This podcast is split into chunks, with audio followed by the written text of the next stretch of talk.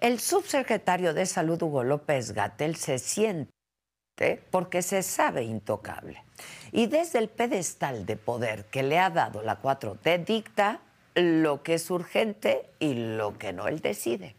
Por ejemplo, admite que la demanda por el desabasto de medicamentos psiquiátricos es legítima, pero acto seguido la desprecia diciendo que es injusto que se lo recuerden en un evento donde él, él, él es el protagonista. La indolencia criminal del subsecretario es tan grande que solo se compara con una cosa, su propia soberbia. La noche del viernes pasado, un grupo de personas que durante los últimos cuatro meses ha padecido la falta de medicamentos para atender enfermedades mentales irrumpió en un foro donde el subsecretario de Salud era el orador principal. Pero antes de eso, hay un apunte que es crucial. López Gatel estaba en ese evento tan solo 72 horas después de haber dejado plantada la Comisión de Salud de la Cámara de Diputados. La comisión lo había citado para que explicara, entre otros temas, su propuesta de eliminar 34 normas oficiales mexicanas relacionadas con temas de salud tan graves como el cáncer y el VIH. Y simplemente, ¿qué hizo el subsecretario? No ir a la reunión que ni siquiera era presencial, era virtual, hombre. En el foro en el que sí fue y participó de manera presencial el viernes, hizo referencia al tema diciendo, y cito textual, le sacamos más provecho escuchando al pueblo que plantea sus problemáticas en lugar de escuchar a grupos de intereses económicos que solo responden a las empresas. Y como si se tratara de una profecía cumplida, en el lugar estaba un grupo de personas listo para plantear una problemática que el subsecretario lleva meses evadiendo. Resulta que miembros del colectivo Medicamentos para Mentes Libres MX desplegaron una manta en la que se exigía garantizar el abasto de medicinas para pacientes de enfermedades mentales. Y tomaron el micrófono para acusar que llevan meses sin poder acceder de manera digna a sus tratamientos, porque desde febrero la empresa Psicofarma, que es la mayor abastecedora de este tipo de medicinas, fue castigada por la Comisión Federal contra Riesgos Sanitarios, la COFEPRIS, debido a anomalías en la producción. Y sí, las normas sanitarias son algo serio, muy serio y deben cumplirse. Sin embargo, el subsecretario López Gatel no tenía previsto cómo se iba a subsanar ese hueco que dejaba el castigo a Psicofarma. Incluso a finales de ese mes ya daba muestras de que poco le importaban los pacientes. En la mañanera del 28 de febrero, el subsecretario acusó a Psicofarma de provocar deliberadamente el desabasto de medicinas como forma de presión a la COFEPRIS por las sanciones impuestas. Pero de los pacientes, de esos, ni una sola palabra. Y así se ha comportado desde entonces. Hablamos de una indolencia que es criminal. Porque López Gatel ha evadido la responsabilidad de garantizar a los pacientes de enfermedades mentales una vida digna. Son personas, Gatel, personas que han atravesado ya por el calvario de tener un diagnóstico psiquiátrico, cosa que ya de por sí es bien difícil de obtener en este país y que ahora deben pasar por un segundo calvario, que es conseguir sus medicamentos. La respuesta que dio López Gatel a la irrupción del colectivo es francamente vergonzosa. Es dolorosa la forma en que despreció un reclamo que es legítimo subsecretario.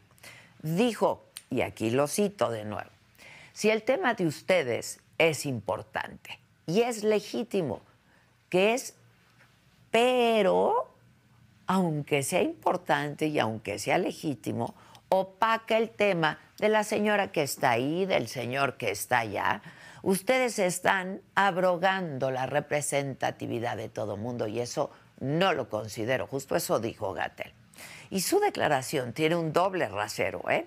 Primero, que admite que es una demanda importante a un problema existente.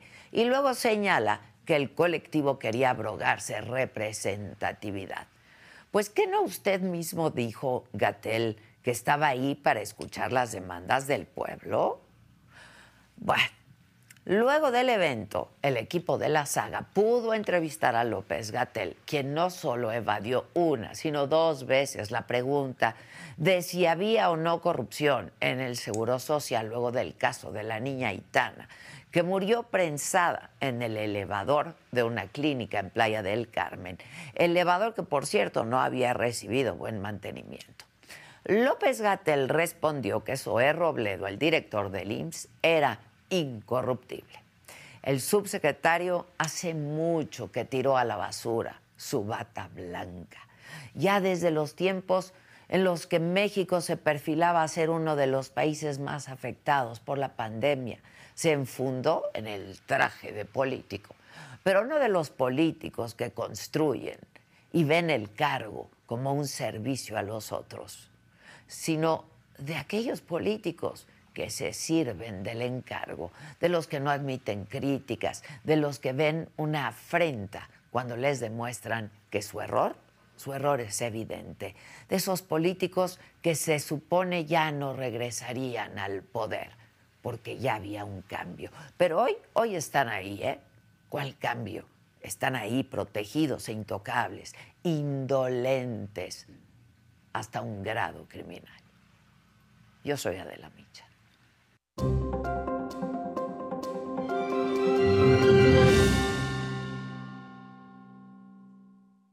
Hola, ¿qué tal? Muy buenos días. Los saludo con mucho gusto. Hoy que es lunes, estamos iniciando esta semana, es lunes 24 de julio. ¿De qué estaremos hablando esta mañana? La inflación en la primera quincena de julio se ubicó en 4.79%, que es su nivel más bajo desde marzo del 2021.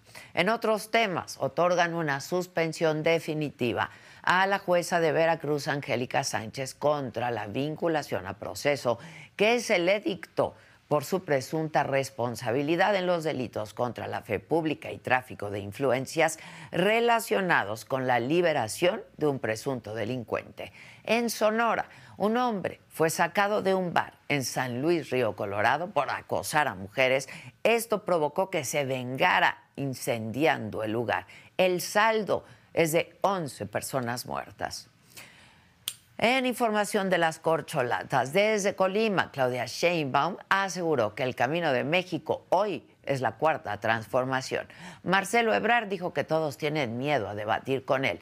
Esto luego de la negativa de Xochil Gálvez de hacerlo.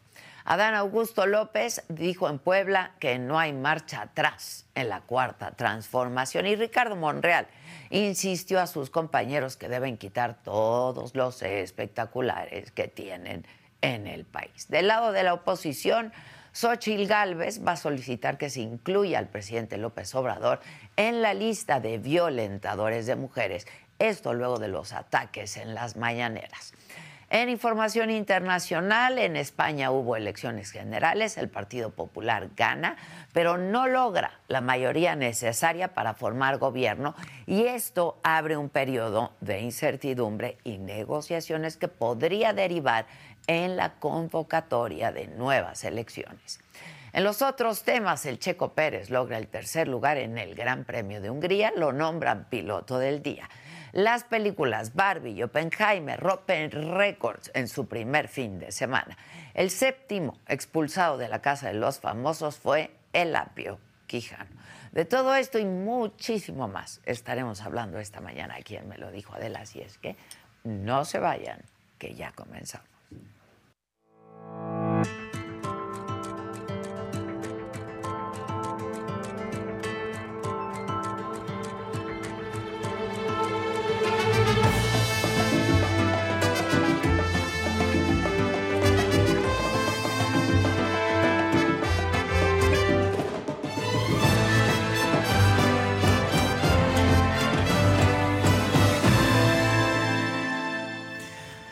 Pues sí, fue el viernes por la noche, un grupo de personas entró, irrumpió en este diálogo, recuperación de lo público en salud y bienestar, así se llamaba, en este foro, eh, que fue en el Faro Recreativo y Culturalista Calco, donde estaba el subsecretario de Salud, Hugo López Gatel. Eran médicos, eran pacientes que padecen la falta de insumos y de medicamentos. ¿Quién estuvo ahí? Jonathan Padilla. En realidad esto fue una pandemia, una pandemia descarada que ustedes han buscado ignorar y pretender.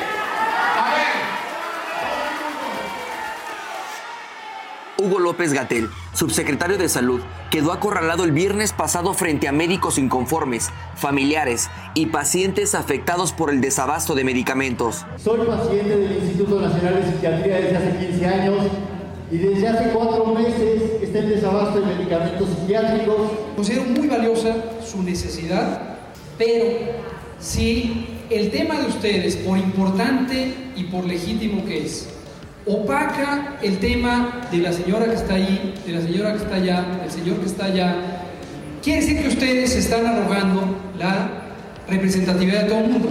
Y eso no lo considero. A esta conferencia, López Gatel llegó una hora después, mientras la gente esperaba.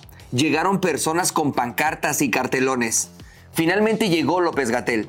Comenzó su discurso, descalificando a los legisladores que lo acusaron de dejarlos plantados en San Lázaro. Es que prefirió ir a este espacio, que es este en el que estamos ahora. Y pues les confieso que sí, la verdad es que aquí eh, creo que podemos sacar más provecho de escuchar a, a la gente directamente. En un evento de supuesto diálogo, López Gatel aprovechó para enarbolar a la cuarta transformación y responsabilizó el periodo neoliberal de la crisis en el sector salud. También reveló que está trabajando en el proyecto de gobierno de Morena para el periodo 2024-2030.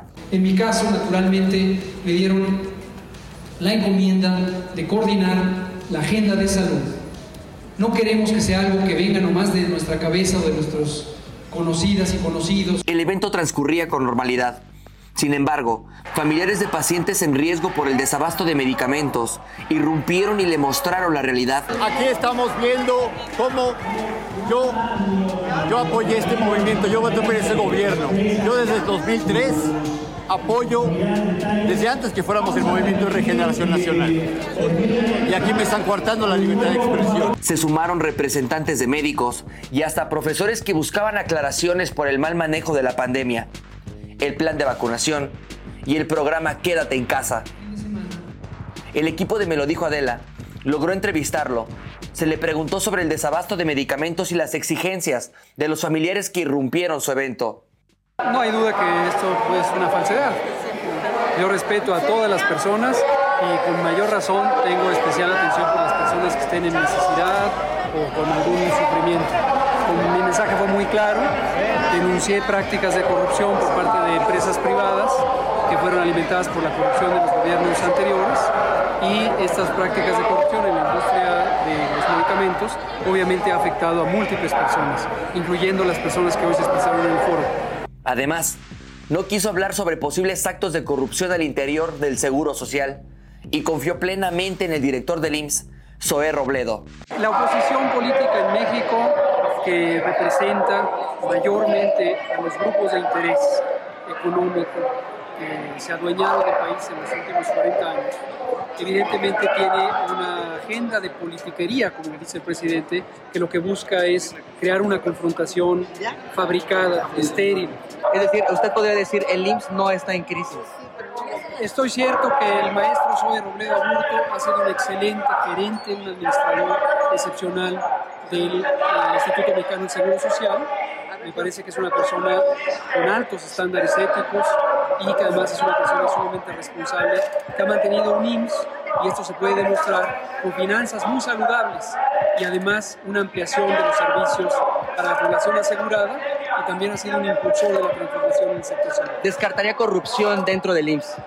No, no, yo no estoy involucrado directamente en la administración del IMSS, pero como le digo, confío plenamente en el maestro Zoe Romero. Para Me lo dijo Adela, Jonathan Padilla.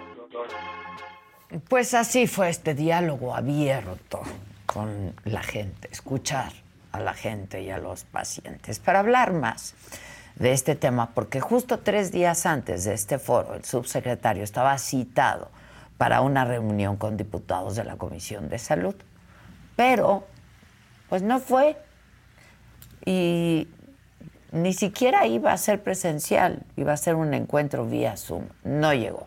Para hablar más de esto, hacemos contacto con Héctor Jaime Ramírez Barba, él es diputado federal, es secretario de la Comisión de Salud. Héctor, ¿cómo estás? Buenos días. Adela, muy buenos días, un placer saludarte. Y mira, pues lo que estamos escuchando, esto le va a estar pasando a Hugo López Gatel cada vez que salga al pueblo. Es decir, él dice que coordina, pero en realidad son decisiones unilaterales que han afectado a millones de mexicanos un manejo criminal de la pandemia con más de 750 mil muertos, la falta de medicamentos de todo tipo, los oncológicos y ahora los psiquiátricos. Y ahí están los pacientes, ni modo que ahora nos diga, bueno, de hecho sí lo apreciamos con tu, con tu reportero ahí en el, en el plano. Dijo, a ver, ustedes por mucha causa que tengan a todos, o sea, no me qué poca sensibilidad es la que ha demostrado el señor subsecretario. La respuesta pues no, no es la de un funcionario público, no, al menos no un funcionario público responsable, ¿no? O sea, me están quitando el foco. Por supuesto, mira, después de cinco años. Oye, diputado, se nos está se nos está cortando mucho. Si quieres quitar el video y lo hacemos solo por audio. A ver, lo quito. Parte un ladito. Ahí estás, creo. A ver si me escuchan. Ahí te, mejor? te escuchamos mejor, sí. Muchas gracias. Te comentaba de que es una tragedia lo que ha ocurrido porque a cinco años solamente sigue enunciando la corrupción cuando debía haber denunciado si es que realmente había. Y lo que sí hemos denunciado nosotros y por el propio pueblo le está reclamando es esta falta de lo más básico para la salud, Adela, de los más pobres. Y además, no solamente la falta de medicamentos, sino el poco profesionalismo. Fíjate, de enero a junio de este año, por ejemplo, en su responsabilidad estuvo, porque la COFEPRIS depende de él desde hace dos años, Adela. Sí, sí. Y, y este año, en el caso de los medicamentos de los más pobres, han tenido un subejercicio de enero a mayo de 5 mil millones de pesos, Adela, que significa casi tres veces lo que había de dinero para atender a los niños más más eh, de menos de seis años en todo México que quitaron ese fideicomiso. O sea, es una cantidad inmensa de dinero que teniéndolo no lo ejercen, Adela. ¿Dónde está ese dinero, no? En su ejercicio ahí.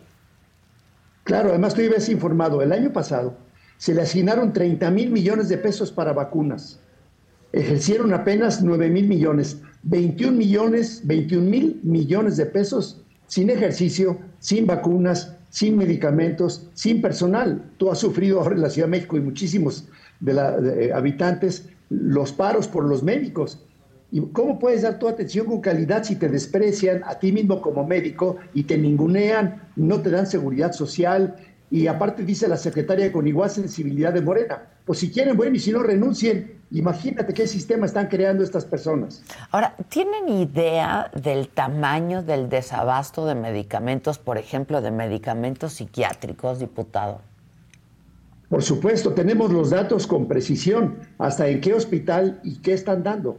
Traemos en algunos medicamentos psiquiátricos un desabasto del 0%, o sea, no hay ni un solo producto, ni uno solo, porque la COFEPRI cerró los laboratorios que los producían cerró las líneas de producción de estos y solamente ha liberado a cuentagotas lo que tenían en inventarios. Ellos crean el problema y en ellos está la solución fácil y no la han querido hacer, así como ocurrió en su momento con Laboratorios PISA Adela. O sea, con un tema de tipo, de tipo administrativo cierran líneas, cierran plantas y no producen. Y no producen. Este, sí, eh, lo que decíamos de psicofarma, ¿no? Este, la cierran, pero entonces cómo se consigue el medicamento, pues. Claro, además, fíjate, ellos han tenido las ventajas de que 8 de cada 10 asignaciones son directas. Bueno, no han, no han sido capaces de atraer lo que suspenden ni calculan el daño que le pueden hacer a los mexicanos, Adela. Ahora, en este foro de Iztacalco, este, el mismo eh, López Gatel se refirió a la reunión que desairó con todos ustedes, los diputados, y dijo que él prefiere dialogar con el pueblo, cosa que no hizo, por supuesto. Pero ¿cómo ves esta postura, que no llegara a la reunión con los diputados? Pues mira, la primera reunión, Adela, se dio con el acuerdo de todos los grupos parlamentarios hace dos años con la Junta de Coordinación Política. Tú lo reportaste en aquel momento también.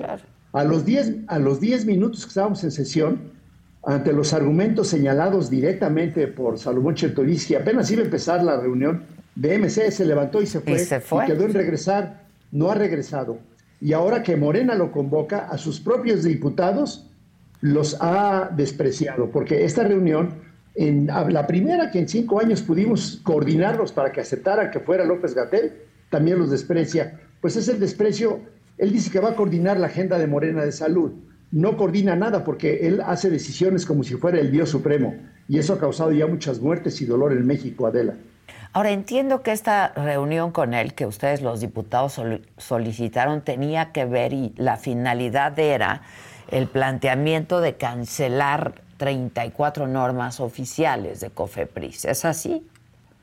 Es así, esa solicitud la hicimos nosotros, me tocó encabezar esa solicitud para, eh, para que nos explique por qué quiere cancelar la atención formal de calidad para cáncer de mama, cáncer del cuello del útero, cáncer de próstata, la diabetes, la presión arterial, los accidentes vasculares cerebrales. En total, el 80% de lo que hoy le duele a México y que mata a los mexicanos, Adela. Imagínate, cuando quitas tú esas normas, quitas la posibilidad de asignarle recursos por un lado y por el otro lado el patrón de referencia frente a los jueces, cuando a ti no te están atendiendo como debe de ser, porque no están comprando mastógrafos, porque no están contratando personal, porque no están comprando medicamentos. Y hoy el Estado mexicano tiene que responder aún en daños de tipo civil cuando no hacen bien las cosas pues quitando esa referencia ya no hay ninguna obligación. ¿Esto quiere decir la cancelación de 34 normas oficiales? Eso significa, Adela, eso significa, pero además él piensa que lo puede hacer. Es un tema que estamos ya yendo a la Corte, primero con una acción de inconstitucionalidad en los cambios a la ley, y segundo, en cuanto él publique una cancelación sin el procedimiento de ley para proteger a los mexicanos, que ese es el objetivo último, Obviamente, él lo que está queriendo de fondo es este austericidio republicano con negligencia casi criminal en la atención a la salud. Sí, sin duda, aquí lo hemos dicho muchas veces. Ahora, ¿quiénes se llevan la peor parte por las deficiencias en el sistema de salud, Héctor? Los más, los más, los más pobres, los más pobres, los más pobres y los más retirados, porque imagínate, quieren cancelar la norma de alacranismo lo que significa, por ejemplo, que algo tan simple que salva vidas como es el suero antialecránico puede dejar de existir. Hoy te puedo asegurar que al menos en la ley y en el presupuesto está para que puedan comprar y haya suero antialacránico en todas las unidades médicas rurales y urbanas de este país. Que ningún niño muera como morían antes por un piquete de alacrán. Pues quitando la norma también se quita la responsabilidad directa de tener que presupuestar la compra de suero antialacránico suficiente para hacer las cosas. Héctor, tú eres médico. Eh, eh, quien llegue a la presidencia, él o ella, quien llegue, ¿cómo va a encontrar el sistema de salud y cómo, para empezar, cómo pues van a revertir todo esto, no? Pues mira, yo creo que, lo, que es fácil hacerlo. Primero estaremos haciendo una gran, un gran llamado a los que lo sufren, a los pacientes. Hoy hay un cero diálogo con las asociaciones, con los pacientes, y lo acabas de ver en tu reportaje de manera tan clara y tan contundente. El segundo es convocar al resto del Sistema Nacional de Salud, porque ahorita lo que han hecho es solamente dar órdenes monopólicas de Estado, hasta llaman comandos de instrucción. Ahora ves, pareciera que estamos en Venezuela, en Cuba, así le llaman, comando de instrucción número dos. Se va a comprar nomás esto o nomás esto otro. Bueno, pues estaremos convocando a los actores privados, a los actores sociales, a la ciudadanía, para que en el caso eh, de enfermedades tan complicadas para la mujer como el cáncer de mama, que además las mata a edades muy jóvenes, dejando realmente enlutados a muchísimos hogares, bueno, que participen junto con nosotros para verificar que tengamos lo necesario para que realmente haya una cobertura universal de salud. Adela. Eh, pues sí, porque aquí lo hemos dicho muchas veces, ¿no? Esto, esto es una austeridad criminal, definitivamente, ¿no? Por, supuesto. Y además, pues, si hay, responsables, pues ahorita lo que ocupamos es reconstruir rápido y bien que haya un verdadero sistema nacional de salud, no un monopolio López Gatiano de salud. Qué terrible. Oye, Héctor, ¿y qué, te dicen tú si hablas con muchos médicos? Hay muchas quejas de médicos, de enfermeras que te dicen, no tenemos insumos, ¿no? Bueno, no solamente eso, hemos puesto ya denuncias penales, por ejemplo, contra el director del ISTE por malos manejos. A diferencia de que ellos denuncian, nosotros sí denunciamos penalmente, pero pues ya sabes que la Fiscalía General de la República no trabaja. Mañana, Adela, tenemos una reunión en la Academia Nacional de Medicina para ver el tema de las normas. Estaba invitado una alta autoridad de salud. Bueno, López Gatel no va, por supuesto, ni el secretario. Y el segundo a bordo, Rui, que había salido a la defensa, ya canceló. Y ahora vamos a poner a otro. O sea, la autoridad se ha negado a participar aún en los eventos que son de corte francamente académico. Yo nunca había visto en mis casi ya 48 años de médico, Adela, tanto desprecio por la salud en el, en, en el seno académico máximo de México yo formo parte de la Academia Nacional de Medicina, ni ahí quieren llegar a atenderse. No, eh, hay un desprecio absoluto, ¿no? Por todas, pues por todas las organizaciones que mencionas. Así es.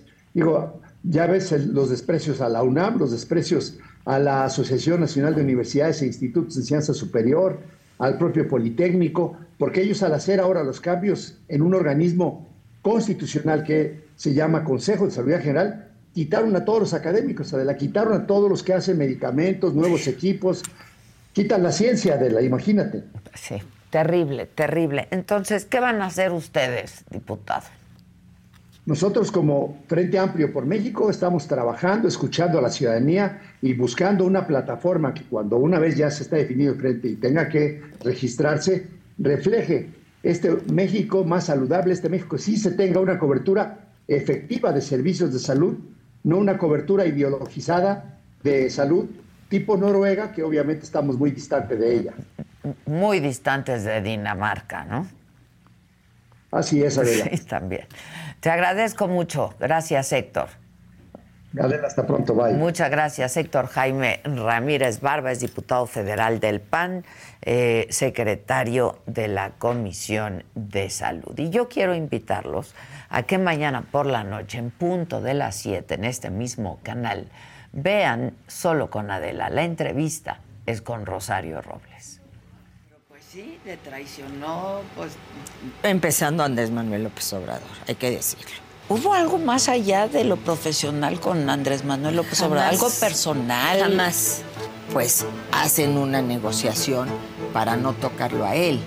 Y esa negociación es sacrifiquemos a Rosario y lo primero que hizo fue empezar a atacarme. Yo pensaba que iba a ser un muy buen presidente, porque cuando alguien saca la cabeza, él es experto en cortarlas. Como Xochitl. Como, es el caso de Xochitl, con quien me solidarizo absoluta e incondicionalmente, Adela. Es que a ti te han traicionado muchos hombres en tu vida. Ay, sí, caray. ¿No te robaste nada?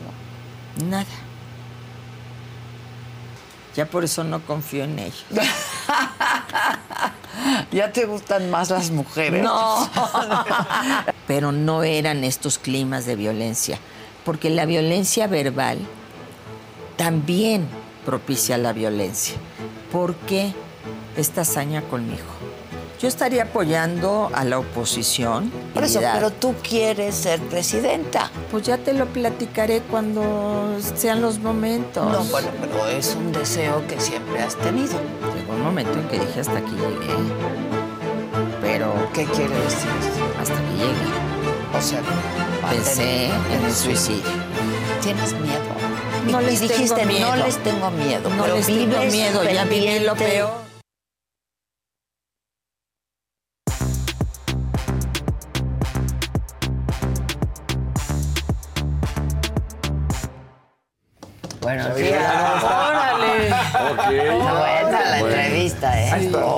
Órale. Mañana, mañana todo. ¿Quieres ser presidenta? Bueno. Luego te digo. Luego te digo.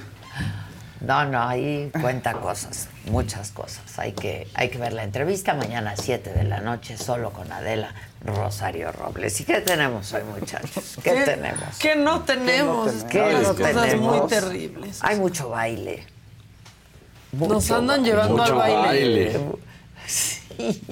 Nos andan llevando al baile, es eso. Mucho baile hay. ¿Con quién vamos? Venga. ¿Quién será? ¿Qué pasará? ¿Qué misterios habrá?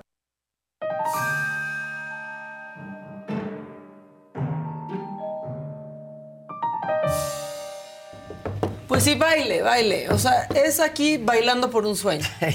¿no? Entonces, de ser presidente. bailando por el sueño presidencial. Exacto. Y pues ya vimos que Claudia Sheinbaum llegando a Ciudad Juárez, pues sí puede llegar hasta el piso. Y no hablo de las encuestas, hablo del perreo intenso. Mira, hasta abajo, mami. ¡Ándale! Aquí demuestra que lo importante no es caerse, sino saberse levantar y sí puede todavía. Sí, pero viene. Levanta- Sí, bajó ahí, Bajó. para arriba, para arriba. A y luego, ah, miren, ahí ya no Enrique de la. Madrid. De la Madrid. Otra vez, echen otra vez a, Rapidito, el perreo. a Clau. Claudia, ¿cómo le baja? Mira, Vele. haciendo como twist, pero baja. Pero va de que baja, baja y de que sube, twist, sube. Pero bajó y subió. Que no está fácil, ¿eh? Pero está bien delgadita, qué bárbara. Sí, Es ágil, es ágil. está fit. Sí, por eso ¿no? puede todo, puede Es todo. ágil. Ándale, Sí. Team Claudia. Bien delgadita, bien Por eso delgadita. quiere ser presidenta porque caga en cualquier lugar. claro. La Claudia. Bueno, también el güero, Enrique de la Madrid, este, también bailó, pero se lo andaban peleando las señoras. Ah, es que está guapo. Es que está güero. No está güerito. Está güerito. No, no, no. no. No, bueno. Miren, pero pelea. Ay, ay. Pelea por un presidente. Salud. Salud. Gracias. No, no, ¿y qué dice la señora? Oye, aquí estoy esperando. que le, ¿Estamos abiertos? ¿Le hacemos sándwich? Miren, déjanos la de mira, rojo. mira, mira. Ay, Órale. De que no, es que ella ya bailó tres pasos. No, si ya bailan, ya se van directito a, Y a la silla presidencial. Claro. Pero hay uno que quiere llegar a la silla presidencial, pero no sabemos si va a saber cómo. A ver. Marcelo Ebrard, porque ¿Ahora qué? ¿cuántos años tiene la canción del payaso de rodeo? Como para que todavía no la sepa 30, bailar. fácil. Para todavía no saber ba- Ay, no, bailar. no, se baila. Mira, nada más. Avalancha humana Pero- casi se O provoca. sea, sabía ya, ¿no? pero 30 años, sí, ¿no? O Pero ¿cuál? Además Es que- había con a ver, twist, acuérdate, La de clip. No Sí. rompas más Esa es despacita. Ajá, claro. No, la No, otra. pero el caballo de rodeo, ese ya es para profesionales. Oye, sí. El payaso de rodeo tiene su grado de dificultad. Oye, Bueno, claro. Lo podemos ver si quieren. A ver. Eh, Es el no rompas más. Está buena su camisa. Mira. Ese es con el girito. Eh, giro, giro. Está perdido. ¿Y su esposa? No, no fue porque pues iba a bailar el caballo de rodeo solito. Miren, ahí está. No tiene madre.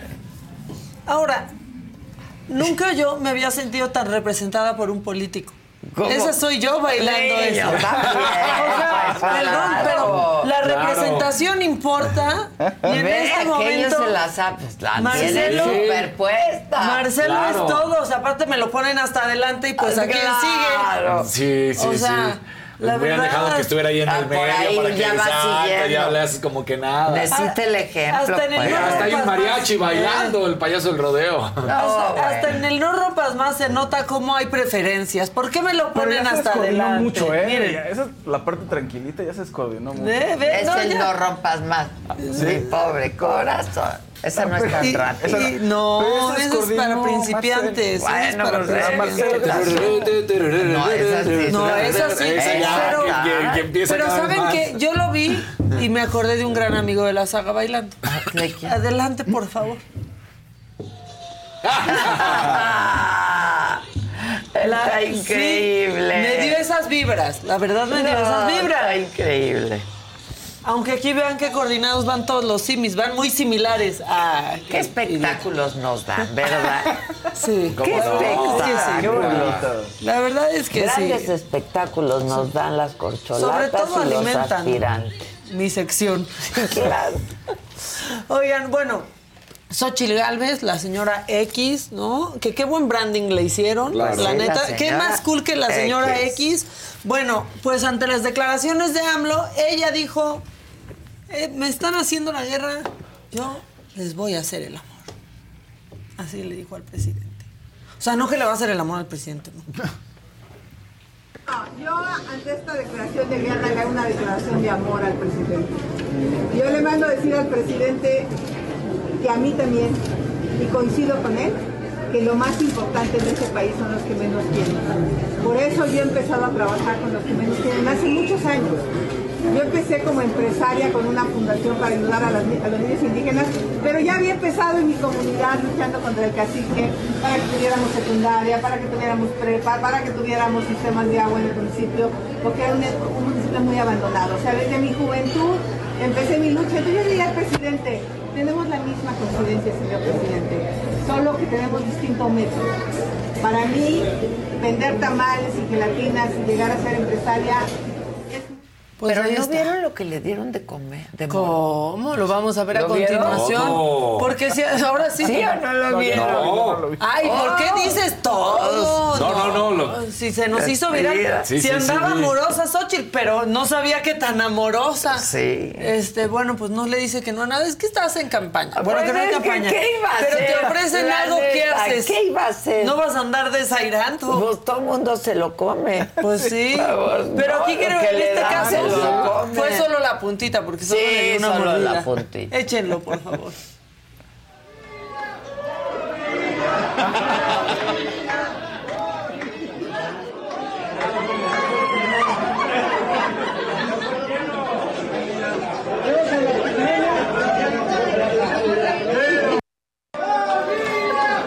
Se hizo viral eso. Pues sí, este. Sí se lo comió, pero. sí se lo comió. Pero además ya le dijeron que es una vulgar y que no Pero sé es que podemos decir, no sé bola de mojigatos todos. Uno lo hace con gracia. Si algo tiene Xochitl que no tiene las otras corcholatas, la verdad, es, Es- gracia. ella misma para lo dijo en la contestar, entrevista, tengo Sí. chispa, Tiene desde chispa. tengo claro. chispa. Tiene chispa. Pero hace cierto, una sí. semana, ¿por qué sí se podían reír con el alburzote De de, Monreal? Y ahorita, no, no, no, no, no, qué indecente, qué inmoral, Qué qué, vulgar. bárbara, qué vulgar. O sea, la neta, la neta, la neta, párenle al drama. Si uno les da risa, pues este también les puede dar risa y no pasa nada, no. No se les cae. no se. Ni se los anda mordiendo. No, o sea, por favor, sí, ya. No se acuerdan cómo hacen luego las conchas. Y Sí. cosas Sí. así. Sí, y porque eso sí da risa y esto no, Ándale, ya, no manchen. Bueno, el domingo se anunció una cosa muy curiosa que se llama la ola azul. El Ah, movimiento de panistas No que tuvo- no apoya tuvo madre. a Claudia Sheinbaum. Sheinbaum. ¿Qué? Échale. apoyando a una persona, a una persona que cumple con los valores que tiene el Partido Acción Nacional, como lo estamos dando a conocer, inclusive la candidata que ellos quieren sacar o la que supuestamente van a sacar, pues no cumple ni siquiera nada de esto, ¿no? Creo que es más panista Claudia que inclusive Xochitl Gálvez, ¿no? Ese es el punto, ¿no? Y segundo, aquí estamos eh, teniendo una representación de algunas alcaldías. Gonzalo Espina, ¿le quieres ayudar a Claudia? Sí, le quiere ayudar. Es más Claudia. panista que Xochitl. Ya, Xochitl- ya quiero no, ver. no, no, o sea- Ya quiero ver que Claudia, pues, es, es liberal. ¿Va a ir a un evento de la ola de, azul? De izquierda. Por Es más favor. panista que eh, cuando di, Qué sí, ridículo sí, queda no. bien. Pero aparte. Comen cuanto hay, Sí. comen cuando hay, Claro. comen Gonzalo cuanto hay, Espina. comen cuando hay, comen. Pero es que es ese diputado que Salta se acuerda atrás. que aquí lo saqué. Lo salta para atrás. Pero es ese diputado que aquí saqué, que iba primero en contra de AMLO, en contra de Claudia Sheinbaum y ahorita, después de una lobotomía, ya tiene hasta su ola azul y está apoyando. Ya quiero yo ver que Claudia Sheinbaum vaya a un evento de la ola azul. A uno. Cuando ella, a diferencia de AMLO ahí sí, no ha dejado de manifestarse en favor de las libertades. Porque Siempre. AMLO le ha sacado la vuelta, ¿eh? O sea, también, no crean. Pero bueno, Pero, pero, pero, por favor, vean la entrevista de mañana. 7 de la noche. Vean. Se habla que de hablamos Claudia, mucho de eso. pues. Pues lo que pasa es que, pues Rosario es una mujer de izquierda, pero desde hace muchos años, ¿no? Sí. Con Cuauhtémoc. Claro. Con los fundadores, Porfirio, Cuauhtémoc. De izquierda a izquierda. Ifigenia, izquierda, la izquierda. Pues los que fundaron la izquierda en este país, ¿no? Y este y, y ella es feminista desde hace muchos años también. Entonces, dice cosas importantes. Mañana a las 7 de la noche. Yes. Solo con Adela. Bueno, ante los altos índices de inseguridad de Colima, hay un diputado que tiene una solución. Rezar. Tristemente vemos una descomposición social acompañada de una fallida estrategia de seguridad y falta de gobernabilidad. Preocupados por la situación y queriendo aportar desde su trinchera, propusieron a su servidor la posibilidad de que tomemos acciones a concientizar y que se pueda unir a la mayor parte de la sociedad en oración por la paz. Una simple y sencilla acción de fe para demostrar que somos más los buenos que los malos. La propuesta fue el Día Estatal de la Oración y que fuese el 15 de julio de cada año. El Día Estatal de la Oración. Recen todo lo que quieran, pero si quieren estar seguros y no nos andan cuidando, este, pues mejor bajen apps, ¿no? Por ejemplo, Dona, que es solo para mujeres, este, bajar Rino, pero no, o sea, recen para lo que quieran, pero no, No, para la inseguridad, por favor. Si o esto sea, no es un dogma de Claro. fe, ¿no? Qué bárbaro. Es responsabilidad del gobierno dar Pero seguridad. ojalá, ojalá que sirva, ya va a haber hasta un día estatal, ¿no? Indira Vizcaíno, pues igual Margarita dice, Lozano sí. dice, tiene toda la razón poner en manos de Dios a todo México. Bueno, pues sí, vamos a rezar. Entonces, ya, ya que no haga nada, mejor rezamos mejor un Padre. Nuestro todos juntos Todos juntos. a las 7 de la mañana y No, listo, y listo ya. ¿Para qué tenemos a Rosa Isela? Bueno, de todos modos, ya, bueno, ok. Este, desde Tamaulipas, desde Altamira, Tamaulipas, Armando Martínez, eh, el alcalde, solo podía llegar a este macabrón si hacía esto. El nuevo, avísenme, ya lo hizo él. A ver, ey, voy a hacer un en vivo. A ver, ey, acá, por favor. Listo. Hacer un en vivo. Un en vivo. De que vamos a arrancar.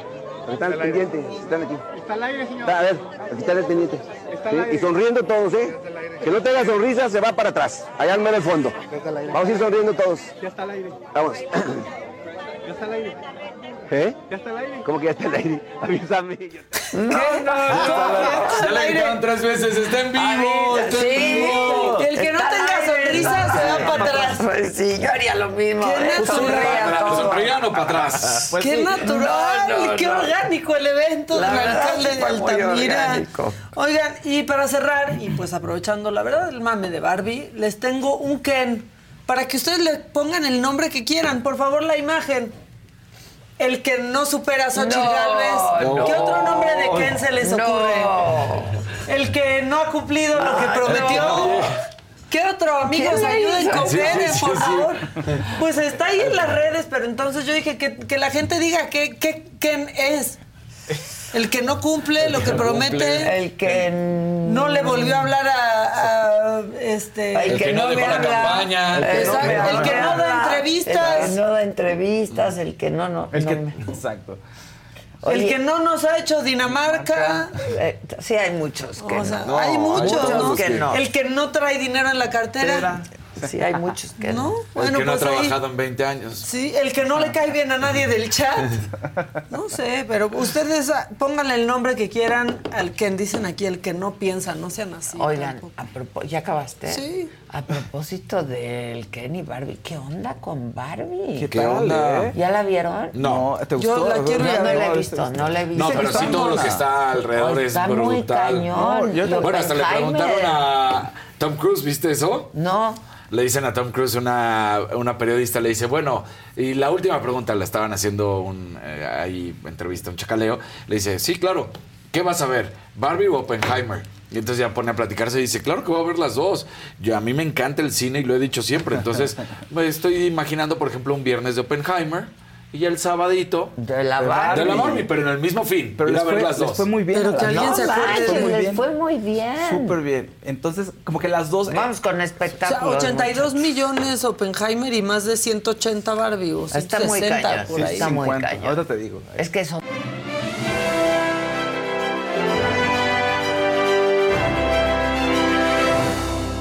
Pongan like, compartan y compartan sus memes de Barbie y Oppenheimer. Que parece Había un que verdecito En por todos ahí. lados, ¿eh? Fue como un. Hablaban de que también fenómeno global, faltaban medicamentos de VIH. Ah, Se me borró. Aquí lo tenía, Ah. pero estaban hablando que también Faltan medicamentos de todo. De VIH. De todo. Oye, pero fue mundial este tema que la gente se puso a hacer memes de Barbie contra Oppenheimer. Porque es como de tú qué team eres, ¿no? ¿Qué tipo de cine te gusta? ¿Algo un poco más dramático y profundo? O algo más, en teoría, más ligero como Barbie. Pero lo que decíamos aquí el viernes, Greta Gerwig es la directora De Barbie. no tiene nada. Y no, pues no, o sea, sí en el fondo, la fachada y la historia que te cuenta. Pero en el fondo tiene muchas cosas padres sobre la inclusión y sobre la Es misoginia y sobre un una poco, ¿no? Barbie, claro. O sea, está actualizada la Sí, historia. claro, No claro. es nomás, O sea, es, la una, verdad- es una película de autor disfrazada con una película con mucho marketing. No Pero es que sales muchas- y te quieres comprar a la Barbie, no es Claro. solo un comercialote de Barbie, Exacto. lo que dicen. Pero que ha recibido también críticas en el lado de cómo se burla, de acuerdo a lo que dicen las críticas, del, del lado de los hombres. Pero dice, hay una razón del por qué y lo explica también, pero que molesta porque hay como una burla constante hacia los hombres. Pobrecitos. Sí. No, bueno, o sea, es lo que... El tema es que- que- yo que lo he pasa visto, es que, pero estoy que, leyendo... por ejemplo, o sea, Barbie en estas, o sea, en estos momentos de la vida, ¿no? Pues dices, ya hasta fue cancelada un sí. buen rato, Barbie. Sí, y bueno, y también sí ha funcionado con mucho marketing. Decían, oye, ¿cómo es posible que está criticando a Barbie? Pero igual funciona como marketing y muchos, muchos niños quieren ver Barbie. O sea, niños, compañeros de, de mi hijo, dicen, ay, Barbie, Barbie. Entonces Barbie es ahorita lo que está de moda. Es que no hay manera de escaparte. ¿Os han visto No. la ciudad, por ejemplo? Sí. Está No, no, tapizada de Barbie. Pero ahí hay un detalle. Barbie, hay- Barbie es tortilla. Barbie es tortilla. Sí, yo se los Barbie dije aquí el viernes, tortilla. Barbie es tortilla incluso. No, Ken, por ejemplo, o sea, es el personaje de Ryan Gosling, pues está al servicio de Barbie, de todas las Barbies de su mundo. Pero cuando sale al mundo real se da cuenta que funciona diferente. Entonces se saca de onda y no entiende. Porque al contrario, ¿no? En el mundo real, pues las mujeres, o sea, el hombre es la figura central. Entonces esto le genera un ruido ahí particular. Entonces son ese tipo de críticas que tiene la película. Que están muy buenas. Les fue muy bien. Ella siete. Ella, ¿eh? Bueno, la película de Barbie 155 millones en Estados Unidos nada más. Pero internacional fueron 180, entonces son como 337 millones eh, que generó en todo el mundo en un fin de semana. Pero ahí te va, digo, Oppenheimer no tengo los números eh, mundiales, pero fueron 80 millones de dólares, poco más de 80 millones de En dólares Estados en Unidos. Estados Unidos en un fin de semana. Eso es brutal. Y Ahora, el marketing de, de Barbie, o sea, No, ¿cómo bueno. puedes con eso? no, no puedes. Sí, porque Oppenheimer no ha tenido pero le ni, ayudó ni la décima parte, ¿eh? no. O sea, Pero es más bien por los actores que van en Sí, Oppenheimer. porque Le se hizo este. Barbenheimer, por ejemplo, que decían Sí. que vas a ver Barbie y de ahí Oppenheimer o viceversa. Bueno, el Palacio de Hierro de aquí de Polanco tiene una Barbie Experience o no sé qué, para que te tomes una foto. Tiene colas de tres horas. Pa- Sí. ¿Con quién para es la tomarse. foto? No, en distintos sets de Ah, Barbie. que hacen o sea, tú te tomas sets. la foto y vi porque este, Melania, nuestra amiga que se camuflajea con todo, fue a tomarse foto. Filas de dos horas. ¿Se vistió de Barbie? No se vistió de Barbie, pero sí en rosa, combinando con el set. Ahora fíjate, en Rotten Tomatoes, eh, la crítica de, la, de los, los- la crítica especializada y la audiencia eh, empataron. Oppenheimer 94% y la gente en Barbie 90%. O sea, fueron muy buenos niveles de aprobación. Ya. Muy buenos niveles de aprobación. Ahora, son películas diametralmente Totalmente, opuestas, ¿no? Pues, sí, te digo, pero no en el fondo porque tiene muchos mensajes importantes de género y políticos la película de Barbie. Ahora, pues no puedes competir contra todo el market- marketing No. que tiene Barbie, ¿no? obviamente. Pero fíjate que... Pero lo compites con los grandes actores Sí. que están en Oppenheimer, que es Ah, no, una claro. cosa No, brutal. las dos son grandes películas. Creo ya ve- vamos a ver cómo, cómo quedan en las no- si hay nominaciones para ellas. Pero fíjate que un detalle interesante es que, que pocas veces dos películas en, su- en un primer fin de semana que están juntas en cartelera superan los 50 millones de dólares. Esta es la cuarta vez que ocurre y fueron Barbie y Oppenheimer. Oigan, y Misión Entonces, Imposible se nos olvidó. Ah, Misión esa yo la vi, esa sí la vi. Está espectacular, pero ¿Ah, sabes que sí? Barbie les ganó, ¿eh? Pero es lo mismo, a ver. Sí, se sabes, borró. sí sabes lo que vas a ir a ver. ¿no? Cuando Exacto, vas a ver Misión Imposible. ya, Exactamente. Entonces, la verdad es que yo sí la disfruté muchísimo. Vuelve a hacer lo mismo, vuelve a tener todas estas cuestiones de las acrobacias. Eh, la que más ha llamado la atención, de la que se habla por todas partes, es la de que se avienta con la motocicleta, que tuvo que hacer más de 13 mil saltos. En, en moto y, y más de mi- mil o diez mil saltos en paracaídas, que eso ya lo hacía él, ¿no? Pero, Pero porque sí se avienta de un barranco y sí tenía que tener esa distancia con la moto para que no cayera, para que... le- o sea, todo eso. Entonces... Cosas que le encantan a él hacer. Sí, todo lo que le encanta hacer a... Pues sí, pero a-. Ponerse en peligro. Pero entonces, la película es eso. O sea, a ver, es Misión Imposible, sigue bajo el mismo script y toda la... Pero está buenísima. Si te gusta eso, la vas a disfrutar muchísimo. Pero no fue la- el éxito que, bueno, que se Pues esperaba, esperaba. con respecto a Top Gun, por ejemplo, no.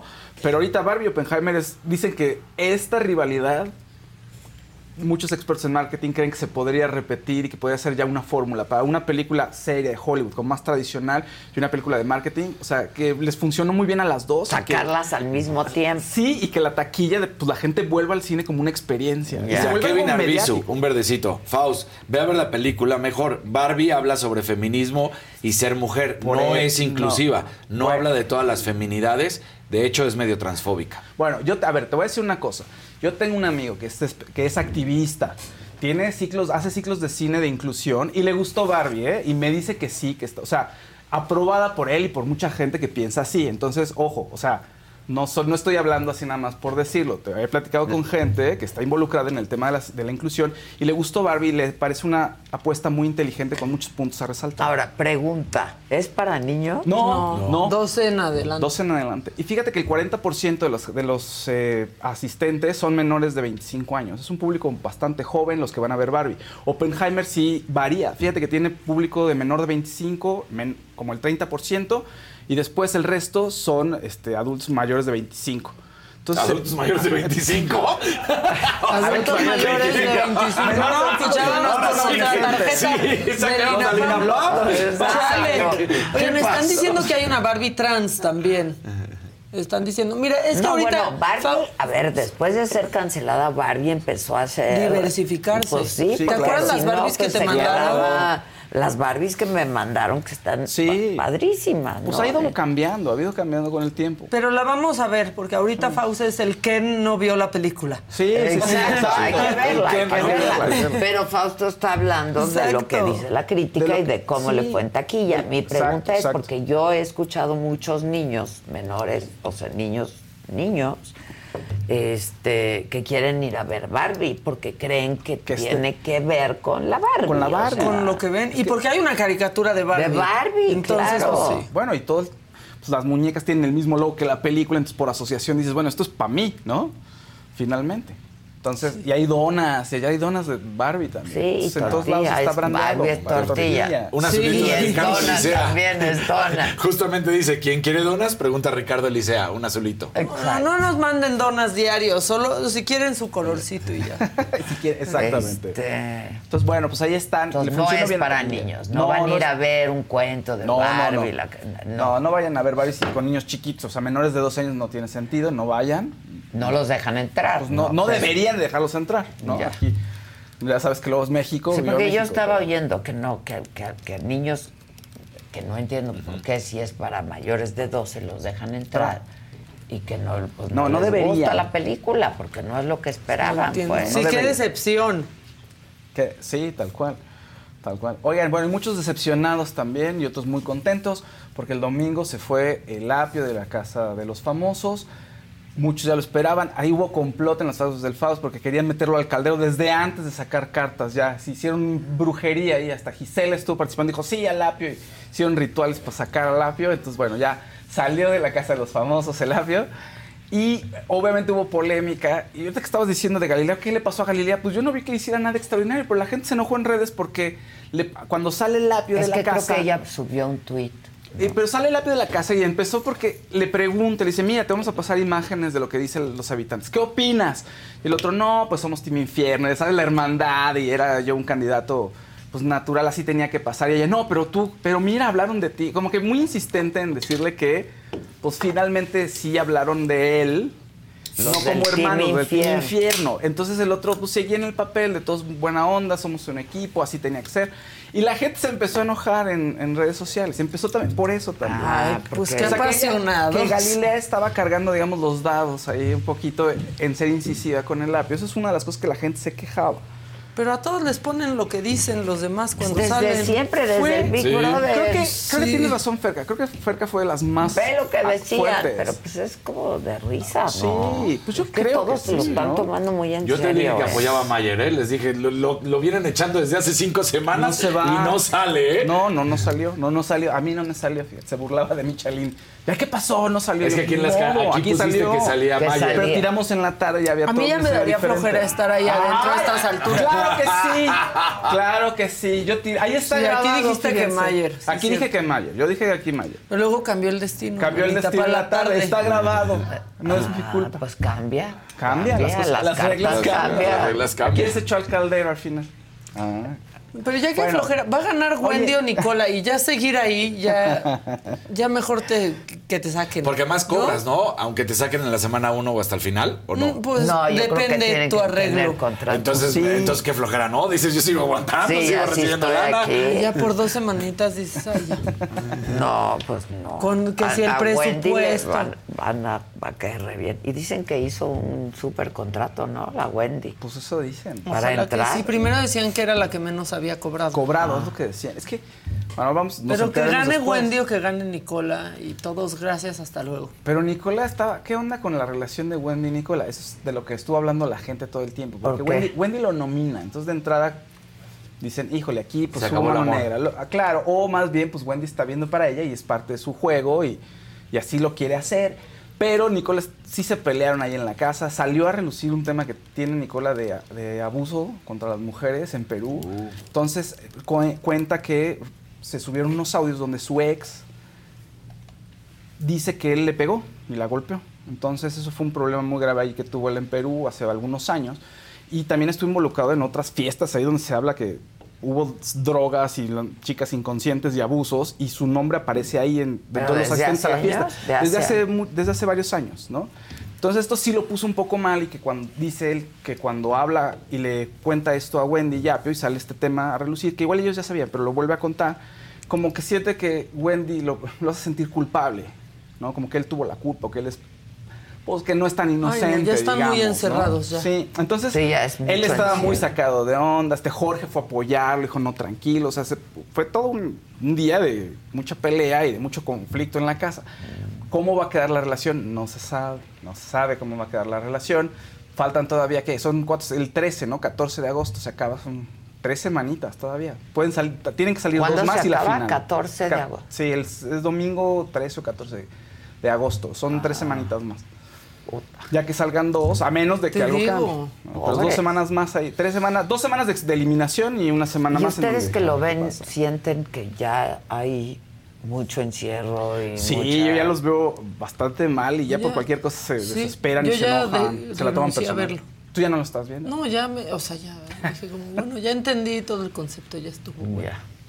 Un azulito de Lula Romero y te comenta, mal lo que le hicieron ayer con el problema de Barbie. De la Barbie Juárez. Ah, ya, ya, ya. Ah, va- va lo que le hicieron aquí en Mal lo que le hicieron ayer con el problema de Barbie. Nada más, eso pone Lula Romero. Ah, yo lo vi en Twitter. Ya ¿Cuál sé Barbie? que es. Con la Barbie Juárez sacaron una cápsula de. Y ustedes sí le entienden a la Ah, Barbie. ya, ya, ya y sacaron todo, pues todos los ya, ya, ya. fragmentos de la Barbie donde no se le entiende no. nadie. Nada. Ajá. ¿No? Y donde nadie en la casa le entiende y nadie de la audiencia le entiende. Y lo que dicen es que tiene un problema neurológico. Después de tantos años de boxeo. Ah. No, que Sí, quizás eso no lo sabía la producción. Yo no, yo no lo sabía. Yo no sé si eso es cierto No, en pero realidad. a ver, yo eso la- sí puede ser. yo le A ver, entrevisté- habla- O sea, hablando... sí puede ser, Exacto. pero no sé si tenga eso la, la Barbie. O O, ya de verdad hay gente a la que no se O sea, le que entiende. esté diagnosticado. Ajá, A ver, exacto. yo, le, yo la entrevisté hace muchos años, cuando iba a pelear por el primer campeonato nacional de mujeres. Y sí le costaba trabajo hablar. O sea, no era una persona que tuviera facilidad de palabra. ¿no? No, no es fluida. Entonces, claro, No cuando, la entrevistas, ideas. cuando la entrevistas formalmente y todo, se hace el esfuerzo, pero realmente sus respuestas eran muy cortas y muy sencillas, como un sí, no. Ah, pues sí, fui, boxeaba. Ya. Entonces, nunca ha sido una persona que se le dé la comunicación y no es una persona mediática tampoco. De ahí a empezar a decir que si puede, que si está mal, neurológicamente, pues no lo sé, pero creo más bien que no es una persona mediática, que es una persona muy insegura y que en su entorno era mucho más sencillo quedarse callada y no decir lo que piensa para sobrevivir. En- en la casa. En la, en la casa y en su vida de- de Ah. pequeña. Yo creo que va por ahí. O sea, no creo que necesariamente que tenga un daño y que por eso no se exprese ¿Y bien. en la casa cómo le va? Pues en la casa va, la verdad es que está chiquita la figura de Barbie. O sea, sí cae bien y la, y la van sigue queriendo. ahí. o la ge- sí, sigue ahí. Porque la ha estado salvando Jorge, básicamente. Ya. La han estado salvando. Por atletas, porque ganan todo. Ganan las pruebas de líder. Entonces, claro, ella gana una vez, entonces ya no, ya, ya no la pueden nominar. Y después Jorge gana otras Ah, dos veces ok. y ya la salva. Entonces, pues se El ha salvado. deporte por eso. sirve. Sí, sí, sí. El o sea, deporte, al parecer, él es que el chat ya se metió a opinar y todo. Ah, al parecer que sí dio a entender la propia Barbie que después de 20 años de tanta pelea y que sí hay un caso, una cuestión neurológica. Pues es sí. lo que dice en el chat. Bueno, y muchos, Muchos boxeadores con problemas de habla. Claro. Sí. Muchos O sea, pero que, de boxeadores. acuerdo al chat dicen que ella lo, Lo dijo. Lo dijo. Lo dijo. ¿Sabes qué? Ya se va a estrenar La Mataviejitas. Sí. No, y saben, En Netflix. Netflix. eh, y la narcosatánica en HBO está buenísima. ¿Cuál? Ah, la narcosatánica está bien buena. está buena. Sí. ¿De qué es eso? Pues de esta banda que se dedicaba a proteger este, De a Sara narcos. Aldrete. De Sara Aldrete. Ah, Sara Aldrete, Sara Aldrete, claro. que estaba involucrada en esta banda que se, pues sí, protegía a mucha gente y hacía Y brujería. dicen que drogas y tienen todo. una lista con artistas y políticos que eran pues ahijados, porque así los llamaba, de este hombre. Que voy en el segundo O sea, es capítulo, no sé qué ha pasado con él. Ajá, son, no sé si son tres o Son- solo soltaron son tres. Son no son tres. tres nada más. Y so- es la figura de ella y la documentalista lo que dice es que pues, le pareció una figura muy interesante, con muchos claroscuros, una persona que estaba muy em- emocionada e inter- interesada en la antropología y en la religión, y de pronto se quedó eh, pues, Yo vi metida el en un mundo de primer. poder.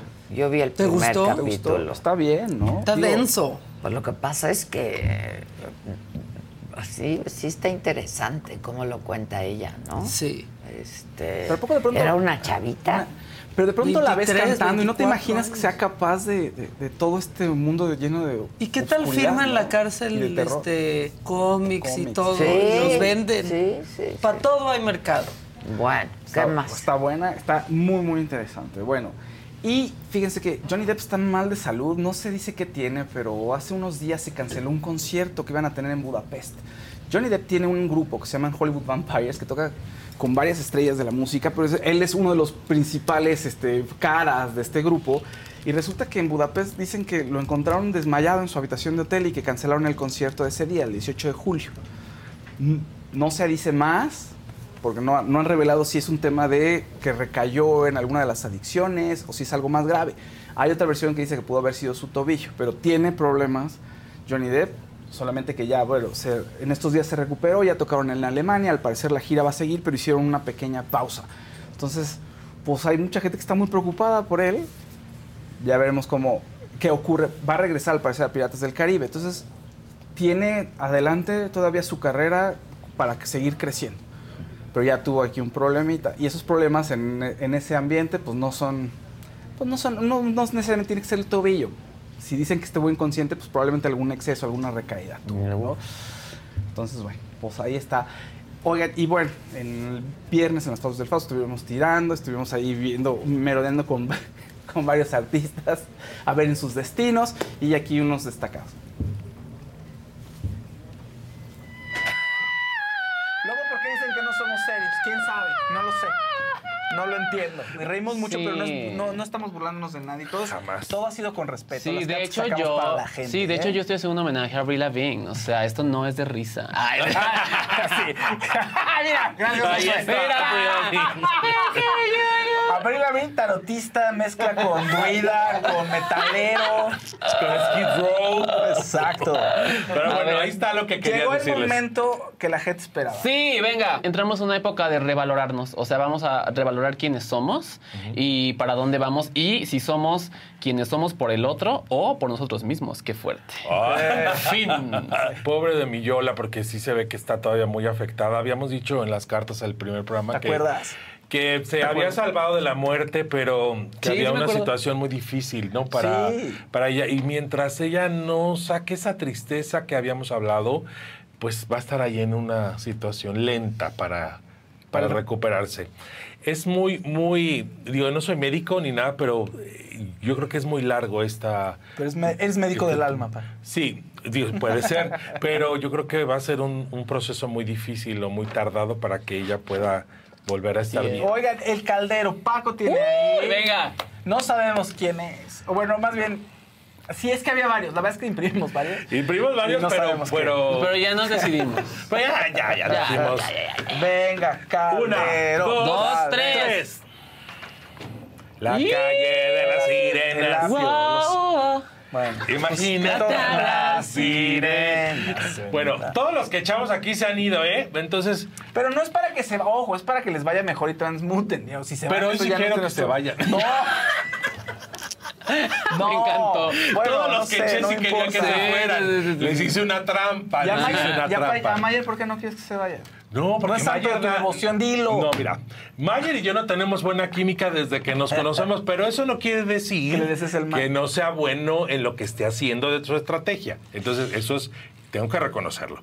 Pero este ya se tiene que ir, ya lo esperan los conciertos, ya tiene que cantar. Entonces ya se tiene que ir. Sí, ya tiene, está. ya, ya tiene que trabajar. tío. Ya tiene que ganar. Ahí está, mi querido Apio. Pues te vas de la Adiós. casa. Oh, oh. Apio, Imagínate pero vean, a yo- la Apio ma- la mano negra y él lo está haciendo, le va a poner brujería, le va a poner tabaco, a escribir su nombre, No, se va a porque al fumar, rato él también horrible. maneja esto y va a decir que le echamos y no es cierto. No. Te lo echamos porque eso es lo que creemos y decidimos que vas, que te vas a ir. Pero te vamos a hacer un bien, vas a ver si no, ahí está, dentro de la casa. Ah, espérate, Bueno. la escoba. Te vas, te vas. te Paco, vas. en los otros era de buena onda Te para transmutar y Te aquí vas sí, y Paco. te Te vas. Ah, ah. Y aquí sí, Paco, ya des- se destapó y él está haciendo brujería. No, pero que le vaya bien a no, Lapio, que le vaya bien, que salga, que le vaya bien, que siga manejando sus libros, porque él es todólogo, ¿no? Cantante, vidente, Ay, tarotista, bueno. ¿qué más? Todo. pero- no, es todólogo, pero bueno, hay que le vaya súper bien. Chocante Ahí está, también. chocante. Mica, tú también. Ay, aquí hay un chisme. Ay, Qué buen programa hubo- ese de las fauces del Fausto todos Sí. los viernes, 5 de la tarde, no dejen de verlo. Le digo que hubo mano negra y Paco traía cargada. No, pero sí estuvimos platicando y tirando las cartas ahí y salió, sí salió él, nada más que Paco ahí que ya, quería que se fuera. Dijo, ya, vete Apio y te vamos a hacer un bien. Ya está. ¿Está bien? Pues sí, les va, a algunos les va muy bien Yo creo- saliendo, Creo ¿eh? que les va a ir mejor a muchos saliendo. A muchos, les, ¿No? bueno, a Wendy le va a ir muy Bueno, bien. Seguro. Seguro. Sí, yo. A Wendy se le va a ir muy bien. Pero a Wendy le va a ir muy bien. A Wendy Sí, le a va a ir Wendy le va a ir A muy bien. Wendy le va a ir muy Pues, bien. Y si Nicola lle- llega donde A- llega, a a Nicola. ¿sabes? Nicole es actor. Nicola es actor, sí. Bueno, participó en un reality allá en Perú. Este, fue futbolista, me parece también. Sí, no tengo peruano, creo que.